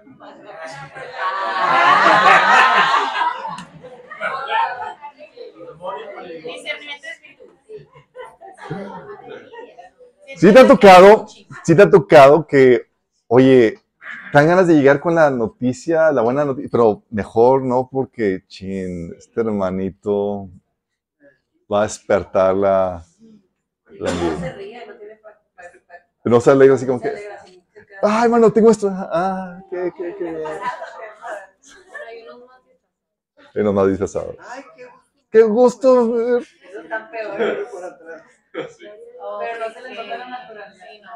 Sí. O sea, si hay la capacidad de discernirlo, chicos, de sentir la envidia. De alguien. Qué ¿verdad? De alguien más. Y bueno, la problemática es con la tuya. Porque tú puedes sentir a los demás, pero cuando tú tienes la envidia, ¿cómo sabes? Por eso, sí. Por eso, chicos, están los síntomas para distinguir cuando hay envidia, chicos. Tú puedes sentir la envidia de otros, pero la envidia de tu corazón tienes que discernirla por los síntomas que genera. Uno es el orgullo, chicos. Mira, la envidia se manifiesta como tal cuando estás en una posición de desventaja frente a otros. Como te mides por cosas superficiales, oye, pues, oye, tengo menos dinero, te sientes menos ante los más ricos. ¿Sí? O tengo menos conocimiento, te sientes menos que el que tiene más conocimiento, porque te basas en cosas superficiales. ¿Sí? Estás acomplejado. Pero cuando estás en una posición mayor, en una, en una, mejor posición, se manifiesta como orgullo por lo mismo, chicos. Porque tú evalúas a la gente y a ti mismo en base a cosas superficiales. Entonces, cuando estás en posición de desventaja, lo sientes como envidia. Cuando estás en una mejor posición, se te suben los humos. Pierdes piso. Y se manifiesta como orgullo. Porque son las dos caras de la misma moneda. Orgullo y envidia, chicos, son las dos caras de la misma moneda. La envidia la sientes cuando estás en desventaja. El orgullo lo sientes cuando estás en mejor posición. Todo porque tu estándar de evaluación hacia ti y la demás gente es en base a cosas superficiales. Dices, no tengo orgullo, pero tengo envidia. La envidia se va a convertir en orgullo cuando estás en mejor posición. Es si vas a perder el piso. Por eso Dios no te puede dar más, porque no lo puedes soportar sin que te descarríes. Hijito, pues si te doy, te me vas a envanecer. Si así, o pues es que primero lidia con la, si ya sabes lidiar con la envidia en esa posición así precaria en la que estás, Señor, ¿por qué el otro y yo no? ¿Y por qué él sí? No, hijito, no está listo. Fíjate para atrás. Qué eso. Entonces, orgullo, chicos. El otro síntoma, snob, elitismo es la persona que le da excesiva importancia a los títulos y posiciones, chicos. Te afectan los títulos. Ves a alguien con título y vas, sí, sí. Quieres juntarte porque pues, te juntas con los famosos, los que tienen título y demás, que son, se conoce con, con el snob. O los que tienen la posición importante. Si andas ahí, le das mucha importancia. Pero puede ser, le das mucha importancia en ambos extremos, chicos. De que estás ahí tratando de perseguir a los que tienen y codiarte con los que tienen el título de posición, o te, te, suena así como, como lepra si te dan algún título. No, no, es que dicen, oye, llegó el pastor y más, no, no me digas pastor, yo nada más siervo de Dios, y tranquilo. Ah. Oh, no me digas ningún título, yo, yo, yo no, soy, no soy líder, soy nada más siervo. Mira, cuando le das importancia a un título y te pesa que te digan algo, es porque estás cayendo en, este, en esta situación. Hay orgullo, hay envidia, chicos. Pero no habrá Si no te, si te vale el título, la posición que te den, si te, se te resbala, es la actitud correcta. Por eso Pablo decía a los que tenían grandes formas de, de, de, este, de grandes líderes, decía, a mí me importaba poco, o sea, no me no afectó en lo más mínimo. Sí, no afectaba. Porque una persona que le da importancia le afecta el título que, le, que tiene otro si quiere contarse o el título que le den. Si te lo dan y te sientes, no, es que yo no, pues que le estás dando importancia. Sí. Para es importante. No me, no me, no me digas líder, no, yo aquí todos somos. No te hace más ni te hace menos. No te añade nada. ¿Y si es una mentira sobre ti? Ah, bueno, pues eh, lo aclaras. Oye, no, ni siquiera soy profeta, soy pastor.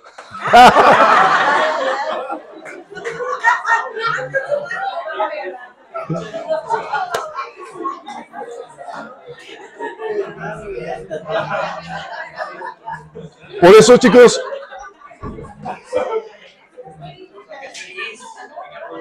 por eso dice Pablo, así que de ahora en adelante no consideremos a nadie según criterios, meramente, meramente humanos. Antes conocíamos a Cristo de esta manera, ya no lo conocemos así. Gálatas 2.6, por eso dice Pablo, dicho sea, dicho sea de paso, su fama de grandes líderes a mí no me afectó para nada, porque Dios no tiene favoritos. Si a ti te afecta el título, chicos, de otros o el que te dan a ti, cuidado. Síntoma de que tienes envidia y orgullo. Sí. Qué heavy, ¿verdad?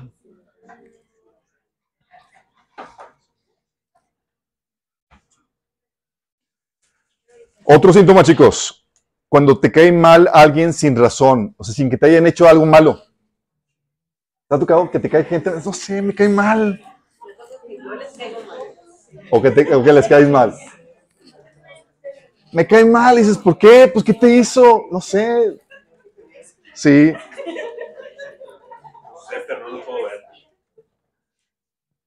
Sí. ¿Se acuerdan? Génesis 37 ahí en, el, en ese capítulo los hermanos dice, los hermanos de José decían, así que crees, crees que serás, mejor, serás nuestro rey. ¿No es verdad?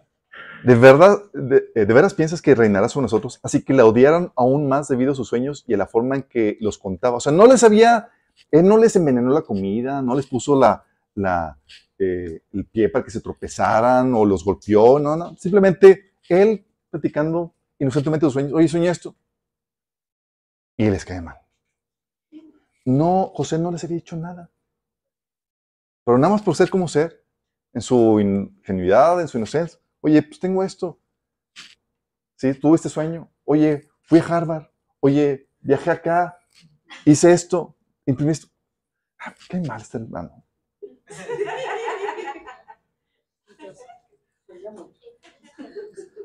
¿Por qué le caía mal a Caín Abel, chicos?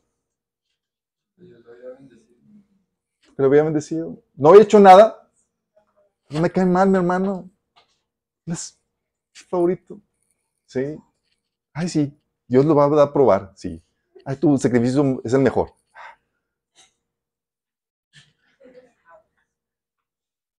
Y empezamos, me cae mal tal persona. ¿Qué te hizo? Nada, pero me cae mal. Es un sangrón. ¿Por qué te llamas un sangrón? ¿Qué te dicho? No, pues que es, se cree mucho. Y la verdad es que es, simplemente muy seguro de sí mismo o lo que tú quieras.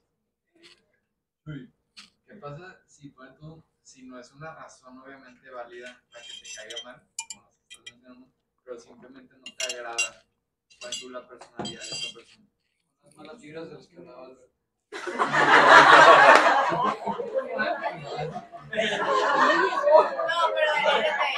Mira, hay gente que te desagrada, chicos, porque es imprudente, ¿sí?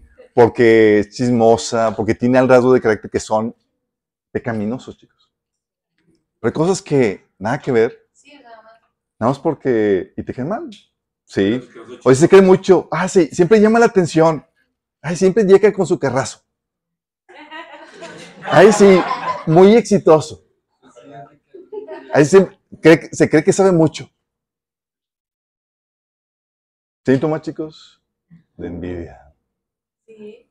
Te cae mal porque van con él y no contigo. Porque, sí. Porque Dios le dice más a él y no a ti. Y más, es síntoma de envidia, chicos. No te ha hecho nada, no te insultó, no te robó, no nada. Este, cae mal sin ninguna razón. Y no, es no tiene ningún rasgo de carácter así que, que, pecaminoso. Es, me cae mal porque siempre dice mentiras. Ah, pues bueno. Sí. Pero pues nada más por... Es síntoma de envidia. Que hay, ¿verdad, chicos? Pero no se vayan, chicos, no se sientan ofendidos. Yo no aguanto.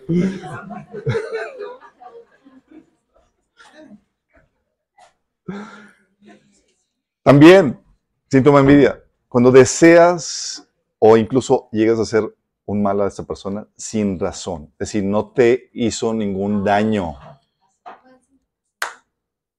Sí. ¿Cómo, reaccionaron los hermanos de José? Ahí viene el soñador. ¿Les cae mal por ser soñador? Ahí viene el soñador.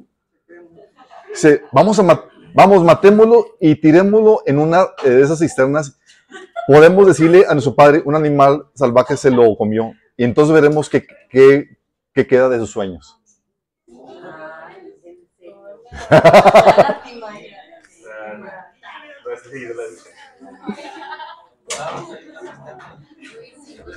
Qué heavy, ¿verdad, chicos?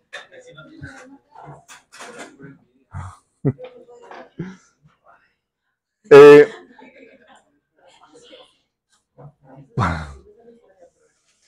Tú deseas hacerle mal a algún, chicos, no te hizo, no te hizo nada. No te robó, no te insultó, no te golpeó, pero tienes ese deseo de que sufra un poquito. Tal vez no quieres matarlos como, matar, matar al hermano como lo, sí, pero tienes ganas de, o tal vez sí. pero tienes el deseo, la cosita de que, ay, que le, que le vaya mal. Para alegrar.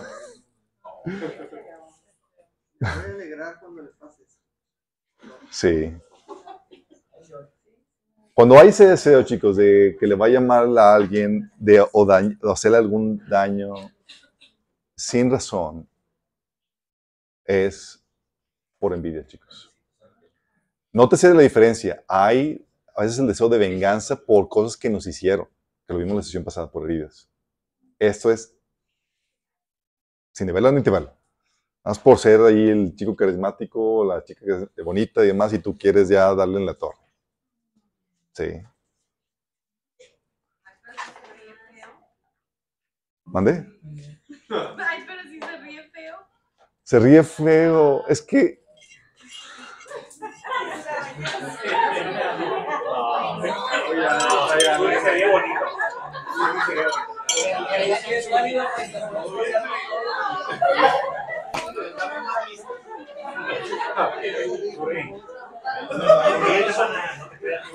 Acuérdense, hay un video, ay chicas, hay un video que una, una,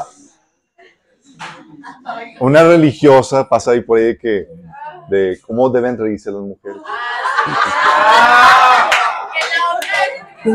y que si no, y, si te, ríes acá, acá con la carcajadota, es que eres una pecadora, así, una golosa y, sí, según ella.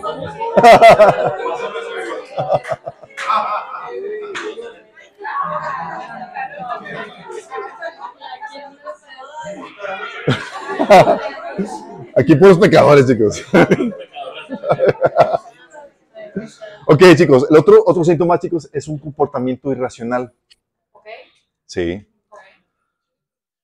O sea, con tal de dañar al prójimo, chicos, por la envidia que sientes, sí, es, te hago perder, aunque pierda yo o aunque me dañe yo.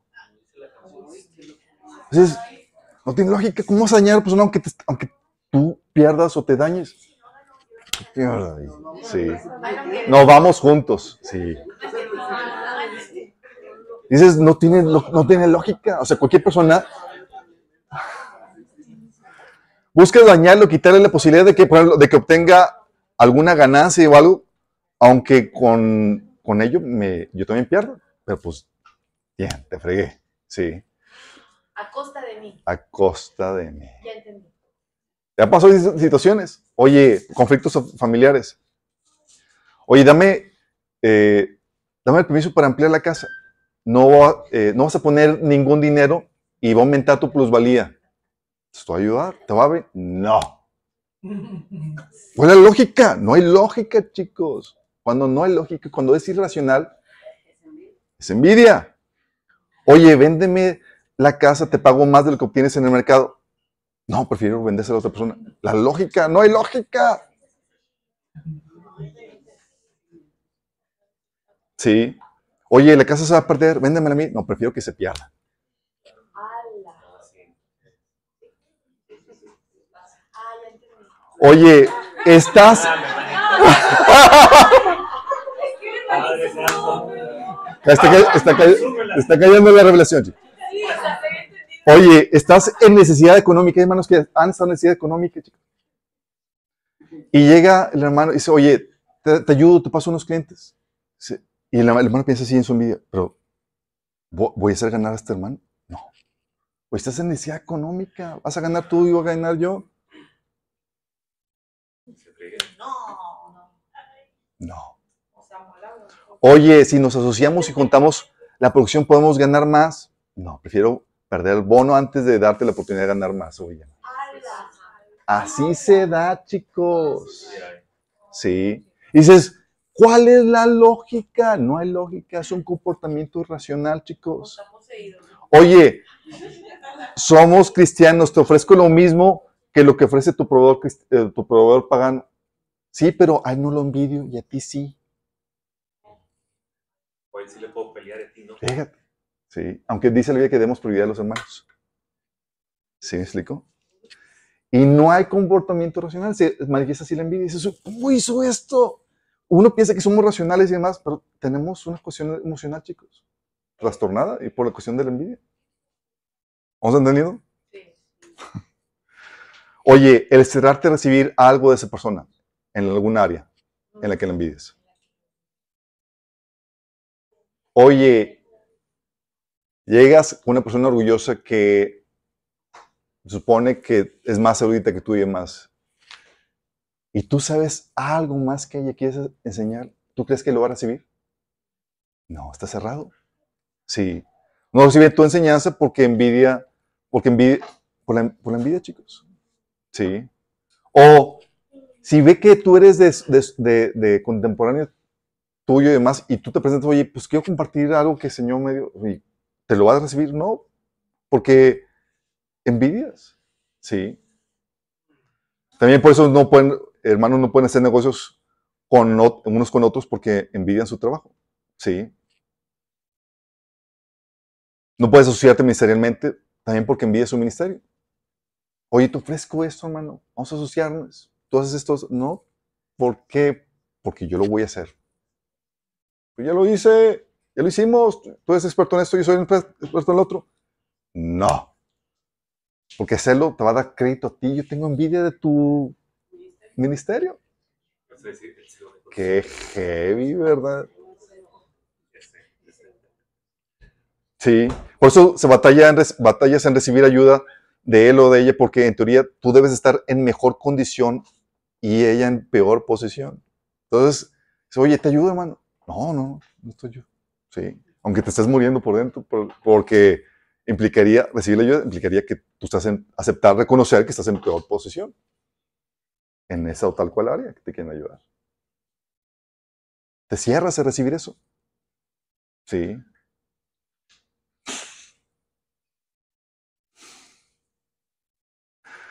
División. Es otro síntoma. Como envidias lo que tienen, te separas, te divides, porque se vuelven en tu competencia, chicos. Sí. Señor, les pedimos que no lo hicieran, que no liberan tu nombre porque pues, no son de los nuestros. Y aquí no hay competencia, Señor. Sí, aquí no podemos abrir vamos a otros ministerios que no están afiliados a los nuestros. Te bloqueas a cualquier asociación en el área en que envidias, chicos. Se genera la división. Nota, hay separaciones por motivaciones correctas. Pero estas son sin motivación alguna. Oye, ¿por qué estás solo y no te asocias y aprovechas la sinergia? No, porque pues envidia. Oye, la constante crítica y desaprobación, sin misericordia, es otro síntoma de envidia. Cuando envidias a una persona, lo que buscas es desacreditar o bajar de nivel con las constantes críticas a tus ojos y los ojos de, de otra persona. Constante crítica y demás es envidia. Nos ha pasado situaciones, chicos, donde, oye, personas y demás que nos toman más en cuenta en cuestión de enseñanza que otros, nada más por la pura envidia, órale, nos tupen. Sí. Y hablan pestes. Por lo mismo. De hecho, Mateo 12, eh, 10, ahí ves que los fariseos ten, eh, por envidia criticaban y buscaban a Jesús cómo condenarlo, chicos. Era la constante crítica. Pues, ¿por qué constantemente lo criticaban? Era por envidia. Sí. La motivación es que buscaban una falla para acusarlo a sus espaldas. Era lo, encontraron una falla y a las espaldas de Jesús lo, lo, acusaban y demás. No era para corregirlo. Vamos a tener fallas y te exhorto y te animo para que seas mejor persona. Aquí, a tus espaldas, voy a hablar pestes de ti. Digo, hermano, pues, tiene una crítica, díganla. No, déjame, a tus espaldas voy a hablar todo lo que sea. ¿Sale? Síntoma de envidia. También el opacar, el censurar, el bloquear, chicos. ¿Te acuerdas? Llega Juan, no discípulo, discípulo amado, chicos. Lucas 9, 46. Juan le dijo a Jesús, maestro, vimos a alguien usar tu nombre para expulsar demonios, pero dijimos que no lo hiciera porque no pertenece a nuestro grupo. Porque cuando tienes envidia, chicos, no dejas que otros crezcan o avancen más que tú. Tú tienes que ser el top porque tu sentido de valoración y demás está en cosas superficiales no en cosas del corazón. Y ahí nació el cero ministerial, chicos. Ministerial y personalmente, no ayudas a otros que logren lo que tú tienes o al contrario los bloqueas porque tú vales en comparación a otros. Entonces tú tienes que estar en mejor posición, chicos. Sí. Qué heavy, ¿verdad? Ven, tal líder, eso sea en el trabajo y donde sea, en el gobierno y demás, alguien empieza a brillar más que tú, aunque beneficie a la organización, aunque ayude a la extensión del cuerpo de Cristo. Pero tú lo bloqueas porque generas ese comportamiento irracional. Oye, pero va a ayudar a más gente, va a bendecir a más. Es irracional, es, me está bloqueando. También la rebelión y la traición, chicos, es otro síntoma. Porque mientras que tú estés en el poder, los que te envidian se convierten en tus barberos números uno. Barbero, alguien que te alaba y que te... ¿Cómo le podrías poner? Pero no la sé. Tu adulador. Adulador principal, se convierten en tus aduladores principales. Pero tan pronto se presenta la oportunidad de desbancarte, lo va a hacer. ¿Por qué? Porque no te ama a ti, ama la posición o el título que tú tienes. Cuando envidias al líder de trabajo o ministerio, vas a buscar socavarlo, traicionarlo, dañarlo para quedarte con lo de él, ¿por qué lo envidias? Es el caso de Miriam y Aarón, que empezaron a criticar a Moisés. ¿A poco nada más Dios habla a través de Moisés? El Señor dijo, sí, con él hablo de forma, forma especial. Tómale. Y le da la lepra. Falta empatía, chicos. Es otro síntoma de envidia. El no gozarte con la bendición, la promoción y mejora de tu prójimo. Llega otro hermano, hermano, tengo, wow, será un super negocio, me fue muy bien y tú, ah, qué padre. Y tú aquí batallando con las... Así como que salga la sonrisa. Es que se me entumió la, la cara, mano, no puedo. Él te dice en Romanos 12:15, alégrense con los que estén alegres, lloren con los que lloran, chicos. La envidia te voltea a eso. Con la envidia te alegras con los que lloran y lloras con los que se alegran. Cuando envidias a alguien, no puedes desear ni querer que les vaya bien, chicos. De hecho, te consuelas con que le vaya peor que, que ti. Chicos, lo hemos hecho. Así como le llega al hermano, así que no, y escuchas el testimonio tan terrible, hermano, no, pues ya me consolaste. Yo,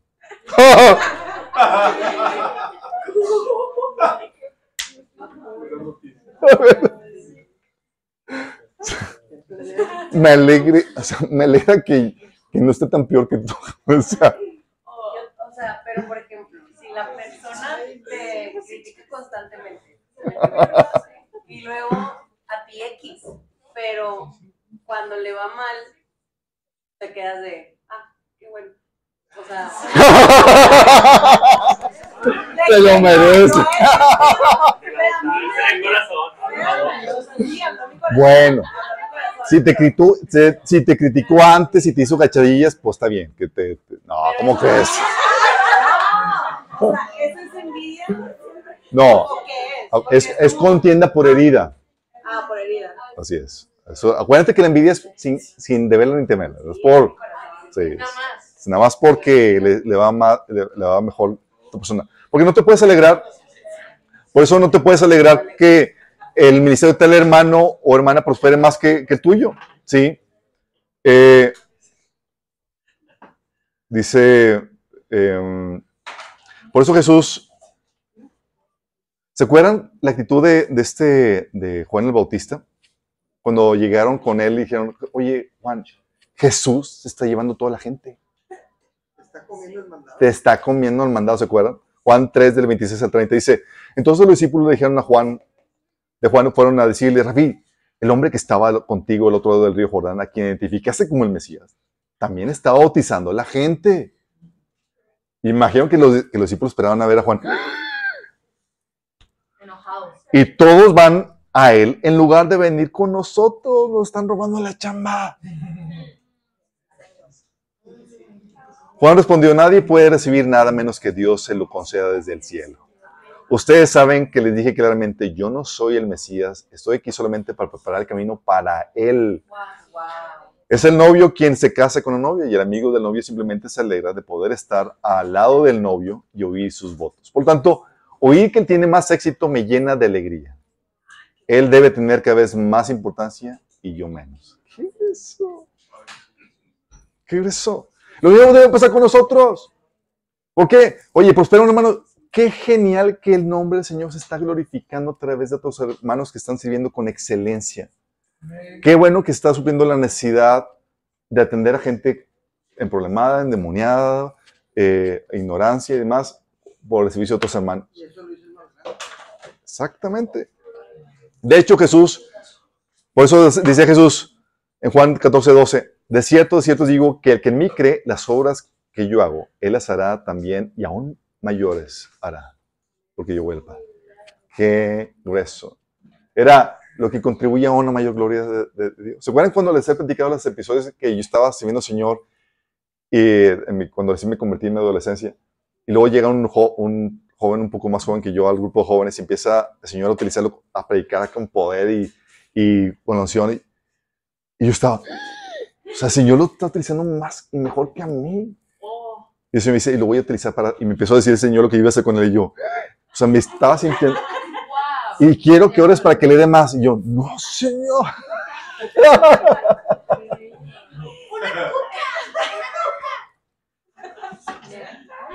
déjalo, déjalo. Eh, es la mascota de aquí. La criatura del Señor. Pero, chicos, así está. Pero el Señor me hizo ver, o sea, no se trata de mí ni mi gloria, chicos. Shh, no se trata de mí ni mi gloria, se trata de que Dios sea exaltado. Y si más gente puede exaltarlo con gloria, con excelencia, mejor, chicos. Sí. También otro síntoma es que quieres quitarle aquello que envidias. Ponerle tropiezos para que lo pierda. O robarle lo que tiene, o destruir lo que, lo que tiene. Sí. Otro síntoma final es el buscar tu beneficio a costa del propósito principal, chicos.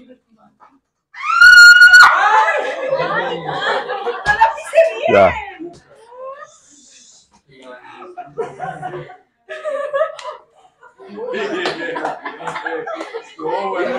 Chicos. ¿Se dan cuenta la oposición, chicos?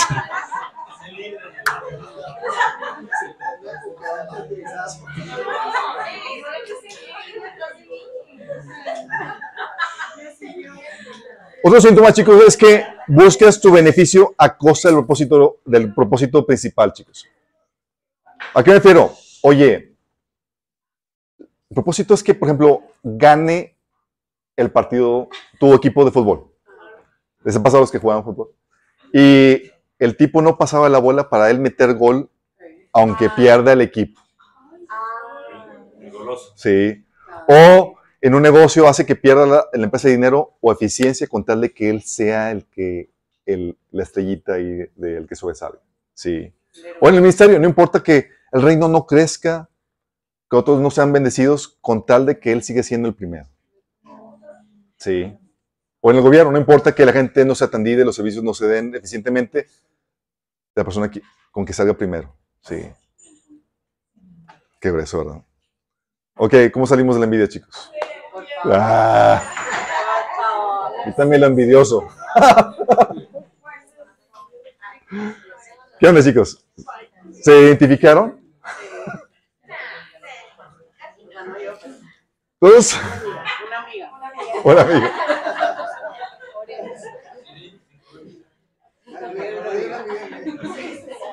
Mira, para salir de la envidia tienes que atacar el vacío en tu corazón, chicos. Como dice el, Salmo 23.5, tu copa debe estar rebosando. Por eso tienes que meterte en tus tiempos con el Señor.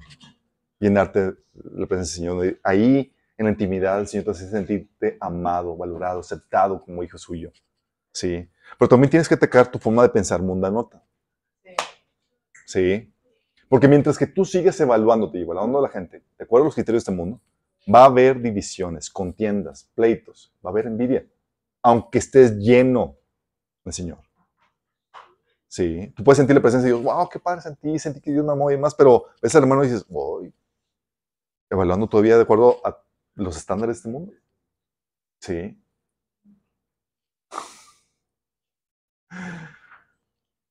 Dice Pablo en 1 Corintios 3, del 2 al 4, les di leche porque no podían asimilar elementos sólidos, ni pueden todavía porque aún son inmaduros, mientras que entre ustedes, mientras que hay entre ustedes celos y contiendas, ¿no serán inmaduros?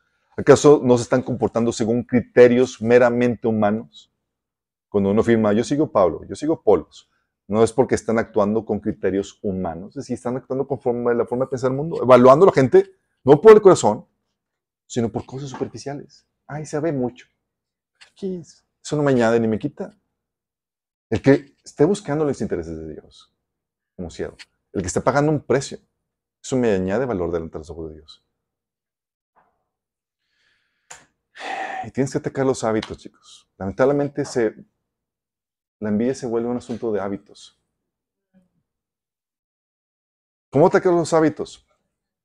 Todos pasamos y todos tenemos envidia, chicos, en un punto, situaciones, y tenemos que luchar con ellos. No es como que, ah, este hermano pues no tiene envidia. Unos, tienes esa pecaminosa, fuiste creado con- en el mundo y vives en el mundo, vas a generar algo de, de envidia.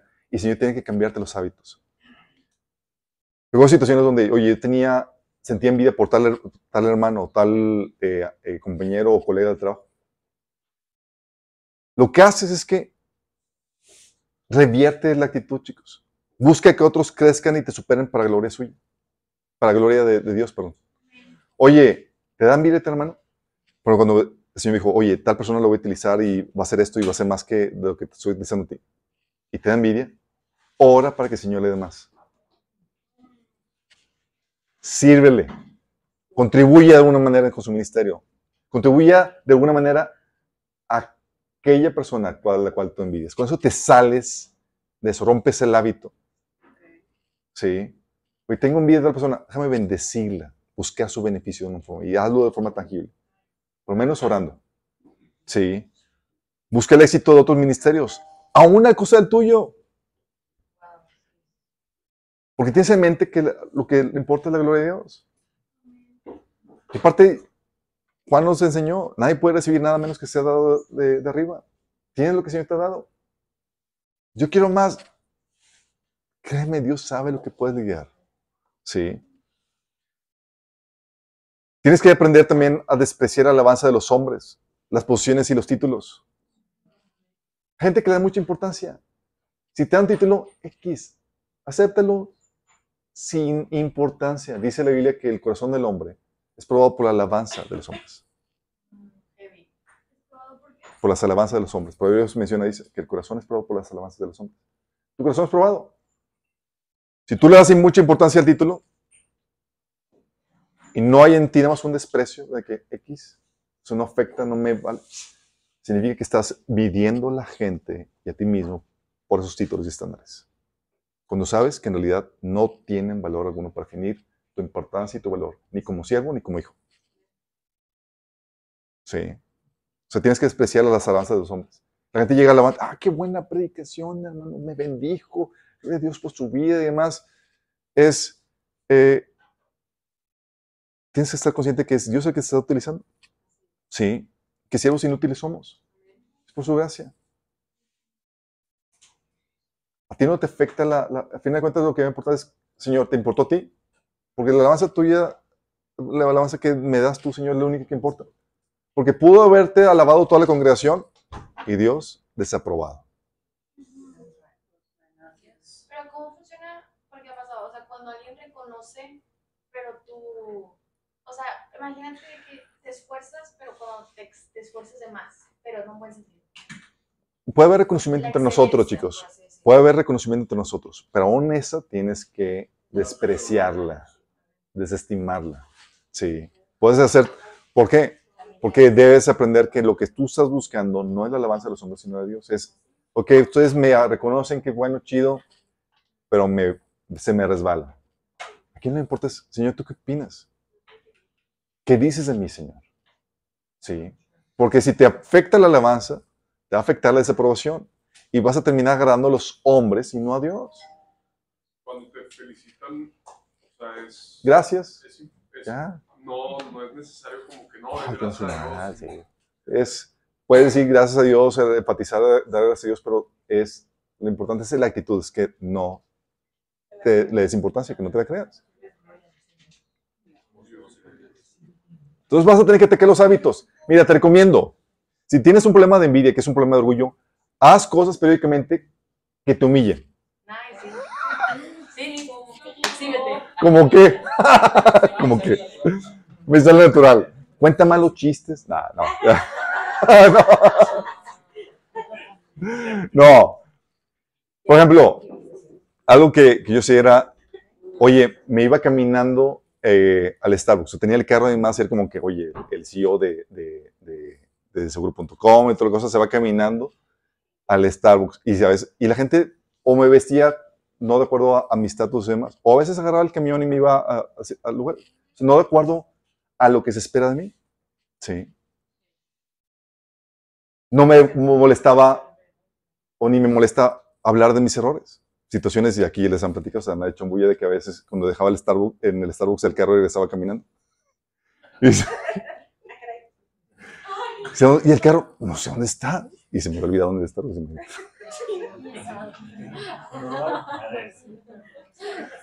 O sea, no te tomes en serio en ese sentido. Haz cosas que consideras humillantes. Sí. Y sométete al trato de Dios. Mira, Dios va a llevarte por situaciones en donde va a pulir y trabajar en tu orgullo. Situaciones donde te vaya por situaciones de humillación. Oye, es que no me aprecian. Señor, estoy haciendo esto y nadie me valora. Y Señor, ajá, muy bien, hijo. De hecho, está diseñado para ti en esa etapa. Señor, te sigo con todo esmero y la gente ni me lo agradece. Hago todo esto para ellos y ni lo aprecian. Muy bien, hijito, muy bien.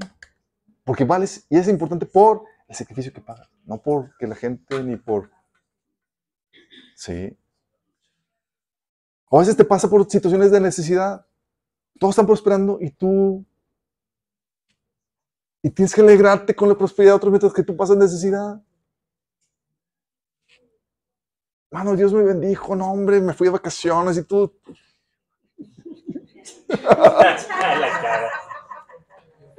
Gloria a Dios. Entonces a veces el Señor nos pasa por situaciones donde te mantiene, te mete en procesos que son necesarios para sacar de ti esa terrible raíz de envidia y orgullo. Sométete a eso. Da gracias a Dios por eso. Dice como Pablo, gloríate en tus debilidades, en necesidad, en dificultades, en tribulaciones. Porque cuando eres débil, es cuando el Señor te da el poder para pasarlo victoriosamente. Y si pasas eso por la causa de Cristo, también te añade un mayor peso de gloria eterna. Es como que, Señor, ¿lo está pasando bien? ¿Te estoy agradando en esto? Acuérdate de mí, Señor. Mira que me le agradé a mi hermano. me fue, le fue bien y hasta yo le aprendí algo para que curarme de la envidia. Sí. Es más, hasta oré para que, sí- para que lo bendijeras más. Que, que salga de vacaciones tres veces al año, Señor. no solamente uno. Vamos entendiendo, chicos. Sométete a los tratos de Dios. Dios te va a meter por situaciones donde va a extirpar esa envidia de tu corazón. Y tienes que estar atento a eso.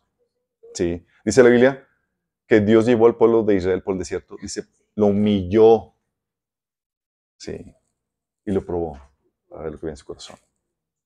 Porque una de las problemáticas de su corazón es que es orgulloso por naturaleza, chicos. Pero Dios moldea y escupe nuestros corazones. Oramos. Amado Padre Celestial, te damos gracias, Señor. Porque tú lidias con nuestros corazones, Señor. Y nos quitas lo contencioso que viene por la envidia y el orgullo, Señor. Oh, amado Padre. Eres tan paciente, tan bondadoso con nosotros, Señor. A tener corazones tan torcidos, Señor, y desviados, tú nos llamas para ser tus hijos amados. Nos coronas de favor, de gloria, Señor. Todo por tu grandísima misericordia, Señor. Gracias porque no nos dejas con esos corazones torcidos, Señor, sino que tratas con nosotros, nos moldeas, Señor. Oh Señor, haznos a tu imagen y semejanza. Queremos ser humildes, Señor. No queremos darle importancia ni evaluar a la gente ni a nosotros mismos por los títulos y posiciones. No queremos juzgar por las apariencias. Queremos juzgar con sabiduría, Señor, por la esencia. Ayúdanos, Señor. Te lo pedimos en Jesús. Me encantó. Ay, ¿cómo están, hermanos? Si, se pueden mover también, sí, los que están en, línea conectados. Normalmente aquí apagamos todo y nos quedamos para un momento de administración eh, entre nosotros internos. Pero hoy siento muy fuerte que ustedes también necesitan recibir, los que están viendo en línea, o que nos están viendo eh, ya en otro momento. Quiero platicarles un poquito lo- el, el detrás de lo que ha estado pasando en, entre nosotros. Y estos, estos temas que el Señor está tocando de ninguna manera son casualidad. Pero definitivamente Dios nos está poniendo en el modo, en el tono para poder escuchar este- estos temas que son fuertes. Estos temas son fuertes. Si no tenemos la correcta actitud o el modo en nuestro corazón, ay, jole, tres mil micrófonos aquí. No voy a marear aquí. Este, definitivamente puede ser, eh, lo pasas de largo o por el orgullo o justamente por estas cosas, pues no te das la oportunidad de sacarlo de tu vida. Y entonces eh, quiero platicarles que desde la primera semana de julio, el Señor nos puso a ayunar. eh, y, todo, y todo fue junto, nos puso a ayunar como iglesia y también puso la intención y la necesidad de levantar altares de adoración. Altares de adoración aquí y allá y ha sido nuestro clamor que el Señor levante altares de adoración en todo México, en todas las, en, esta ciudad de Monterrey, en las familias, desde tu casa, con, con tu hijito, tus, papás, tu matrimonio, que haya esa necesidad de levantar adoración. Porque justamente lo que va a ponernos a tono para poder ser transformados es estar en la presencia de Dios, es buscarlo más, buscarlo más. Y gracias a, este ayuno que parece que no pasa nada, ¿verdad? Parece que cuando nos ponemos de acuerdo, oye, oigan, hoy nos toca ayunar por esto, eh, y parece que en los días no pasa nada.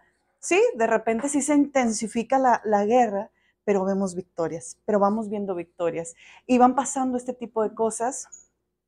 Y lo que le comentaba hoy a una persona era justo que cuando viene la presencia de Dios, como lo está viendo y como espero que ustedes lo estén buscando, nos, nos ablanda un poquito la carne para poder entregárselo al Señor. Nos, nos, eh, nos pone de modo y nos pone, pone de un modo más moldeable. Así es, así es. Y te hace consciente primer, en primer lugar, porque una de las cosas que, es muy fuerte es que todo mundo lo nota, menos uno. Y a menos que se les dé un detalle así, como el que Albert acaba de dar, eh, de, de, de, verdad, o sea, vamos a buscarle y, y, vamos a detallar, porque pasa estos tipos de cosas, eh, pues carnales, entre la iglesia de las que habla Pablo, ¿verdad? Eh, las leemos y pues en otra iglesia, pues en otro lugar, pero hasta que le ponen, a ver, ya nomás le faltó al hermano nombre y apellido ahí en muchos detalles, pero este, han sido situaciones, han sido situaciones que, que Dios nos ha probado, ha probado nuestro corazón, ha probado el de Albert, ha probado el mío, en muchísimas situaciones con respecto a esta área. Y, las primeras cuestan mucho, se sufre cuando te das cuenta que sí hay, que sí hay estas, estas cosas, estos síntomas de envidia en ti. Y, y Señor, perdóname, me arrepiento, Señor, y ahora los hábitos, y ahora cambiar, y ahora la actitud, y, ahora un gozo genuino, y ahora hacer esto. Albert habla de, de, esas cosas, ¿verdad? Porque hay muchas otras cosas que no podemos decirles, que, que hacemos y que él hace cuando se trata de, de invertir en gente que, la, que, que, nos ha dañado, de invertir en personas o en lugares que, que nos han jugado mal, pero que por obediencia al Señor, Él ha decidido invertir. Así es. Entonces, eh, ese es el nivel que el Señor nos está pidiendo a todos, a todos, a todos, a todos. Y no quería que tampoco nuestros hermanos que nos, que nos ven en línea se perdieran de este momento. Ustedes saben el proceso, si ya ustedes saben el proceso de liberación, si has detectado alguna área, algún síntoma de esta envidia. Esta semana, eh, dentro del ayuno, no voy a predicar, se los prometo, solo quería compartirle esto. Eh, el Señor me ponía esta, esta, este pasajito de Filipenses justamente, pero me dio mucha cosa, la verdad. A veces me da mucha cosa poner versículos porque no me gusta incomodar a nadie, pero sí, falta de práctica, ¿verdad? Pero dice Filipenses 2, ¿hay algún estímulo en pertenecer a Cristo? ¿Existe algún consuelo en su amor? ¿Tenemos un conjunto alguna, en conjunto alguna comunión en el Espíritu? ¿Tienen ustedes un corazón tierno y compasivo? Entonces háganme verdaderamente feliz, poniéndose de acuerdo de todo corazón entre ustedes, amándose unos a otros y trabajando juntos con un mismo pensamiento y un mismo propósito. No sean egoístas, no traten de impresionar a nadie, sean humildes, es decir, considerando a los demás como mejores que ustedes. No se ocupen solo de sus propios intereses, sino también procuren interesarse en los demás. Tengan la misma actitud que tuvo Cristo Jesús. Aunque era Dios, no consideró que, que el ser igual a Dios fuera algo a lo cual aferrarse. En cambio, renunció a sus privilegios divinos, adoptó la humilde posición de un esclavo y nació como un ser humano. Cuando apareció en forma de hombre, se humilló a sí mismo en obediencia a Dios y murió en una cruz como morían los criminales. Por lo tanto, Dios los elevó al lugar de máximo honor y le dio el nombre que está por encima de todos los demás nombres, para que ante el nombre de Jesús se doble toda rodilla en el cielo y en la tierra y debajo de la tierra, y toda lengua declare que Jesucristo es el Señor, para la gloria de Dios Padre. Precioso Espíritu Santo, hoy en esta noche queremos ponernos a cuentas delante de ti, Señor. Ya sabemos que tú nos ves tal cual somos, que no hay nada que podamos esconder, Señor. Estamos desnudos todo el tiempo delante de ti, Señor. Y siempre nos dejas la decisión de irte entregando cosas, Señor, que nos vas mostrando. Hoy, Señor, nos estás poniendo frente a nosotros la elección de entregarte este pecado de la envidia en cualquiera de sus formas, en cualquiera de sus síntomas. No lo queremos, Señor. No lo queremos, Padre. Y te pedimos perdón si en alguna manera, si en alguna pensamiento, motivación, acción hasta este día se ha manifestado este pecado en nosotros. Estamos arrepentidos. Te pedimos perdón, Señor. Perdónanos, Señor, perdónanos, perdónanos, Señor. Perdónanos, Señor. Y límpianos. Límpianos con la única sangre que limpia pecado, que es tu preciosa y poderosa sangre, Señor Jesús. Límpianos, Señor, límpianos. Límpianos, Señor. Gracias, precioso Jesús, porque tú nos estás esperando. Tan solo, Señor, buscas un corazón dispuesto, que reconozca su condición y que vuelva a ti.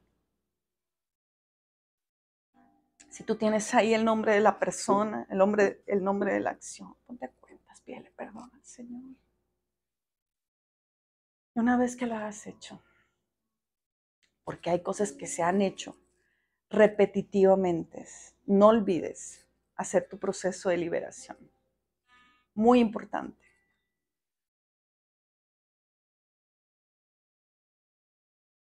Padre, no queremos este pecado entre nosotros. Le ordenamos, Señor, a todo espíritu de envidia que ha tomado lugar en nuestro corazón, en nuestra vida, que salga fuera de nosotros en el nombre de Cristo Jesús. Que se aparte de nosotros, se atado ese espíritu de envidia y de división dentro de tu iglesia, que no fomenta la unidad, que no cumple tu corazón, que no cumple tu propósito. En el nombre de Cristo Jesús se ha atado y se ha apartado fuera de esta iglesia, Padre, en el nombre de Cristo Jesús. Rogamos, precioso mi Señor, que tu espíritu tenga la libertad para unirnos en un solo cuerpo, en un solo corazón, en un mismo sentir, Señor, de agradarte a ti, de servirte a ti y de servirnos los unos a los otros, Señor, con el único interés, Señor, de ser como tú, de ser como tú. Señor, quita toda malinterpretación que ha habido, Señor, y que eso sin razón causa envidia, Padre. Mentiras y chismes, rumores, Señor, que el enemigo ha querido poner entre nosotros. En el nombre de Cristo Jesús se ha quitado, Señor, esas tinieblas, Señor, de la iglesia, en el nombre de Jesús. Tu nombre, Señor. Permítenos, Señor, caminar en ti y cumplir tu propósito sin bloqueos, con libertad, la libertad que nos da Cristo para servirte a ti y servir a nuestros hermanos. En el nombre de Cristo Jesús. En el nombre de Cristo Jesús.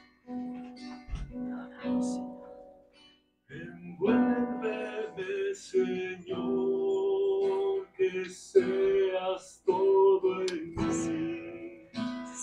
Llena mi Señor.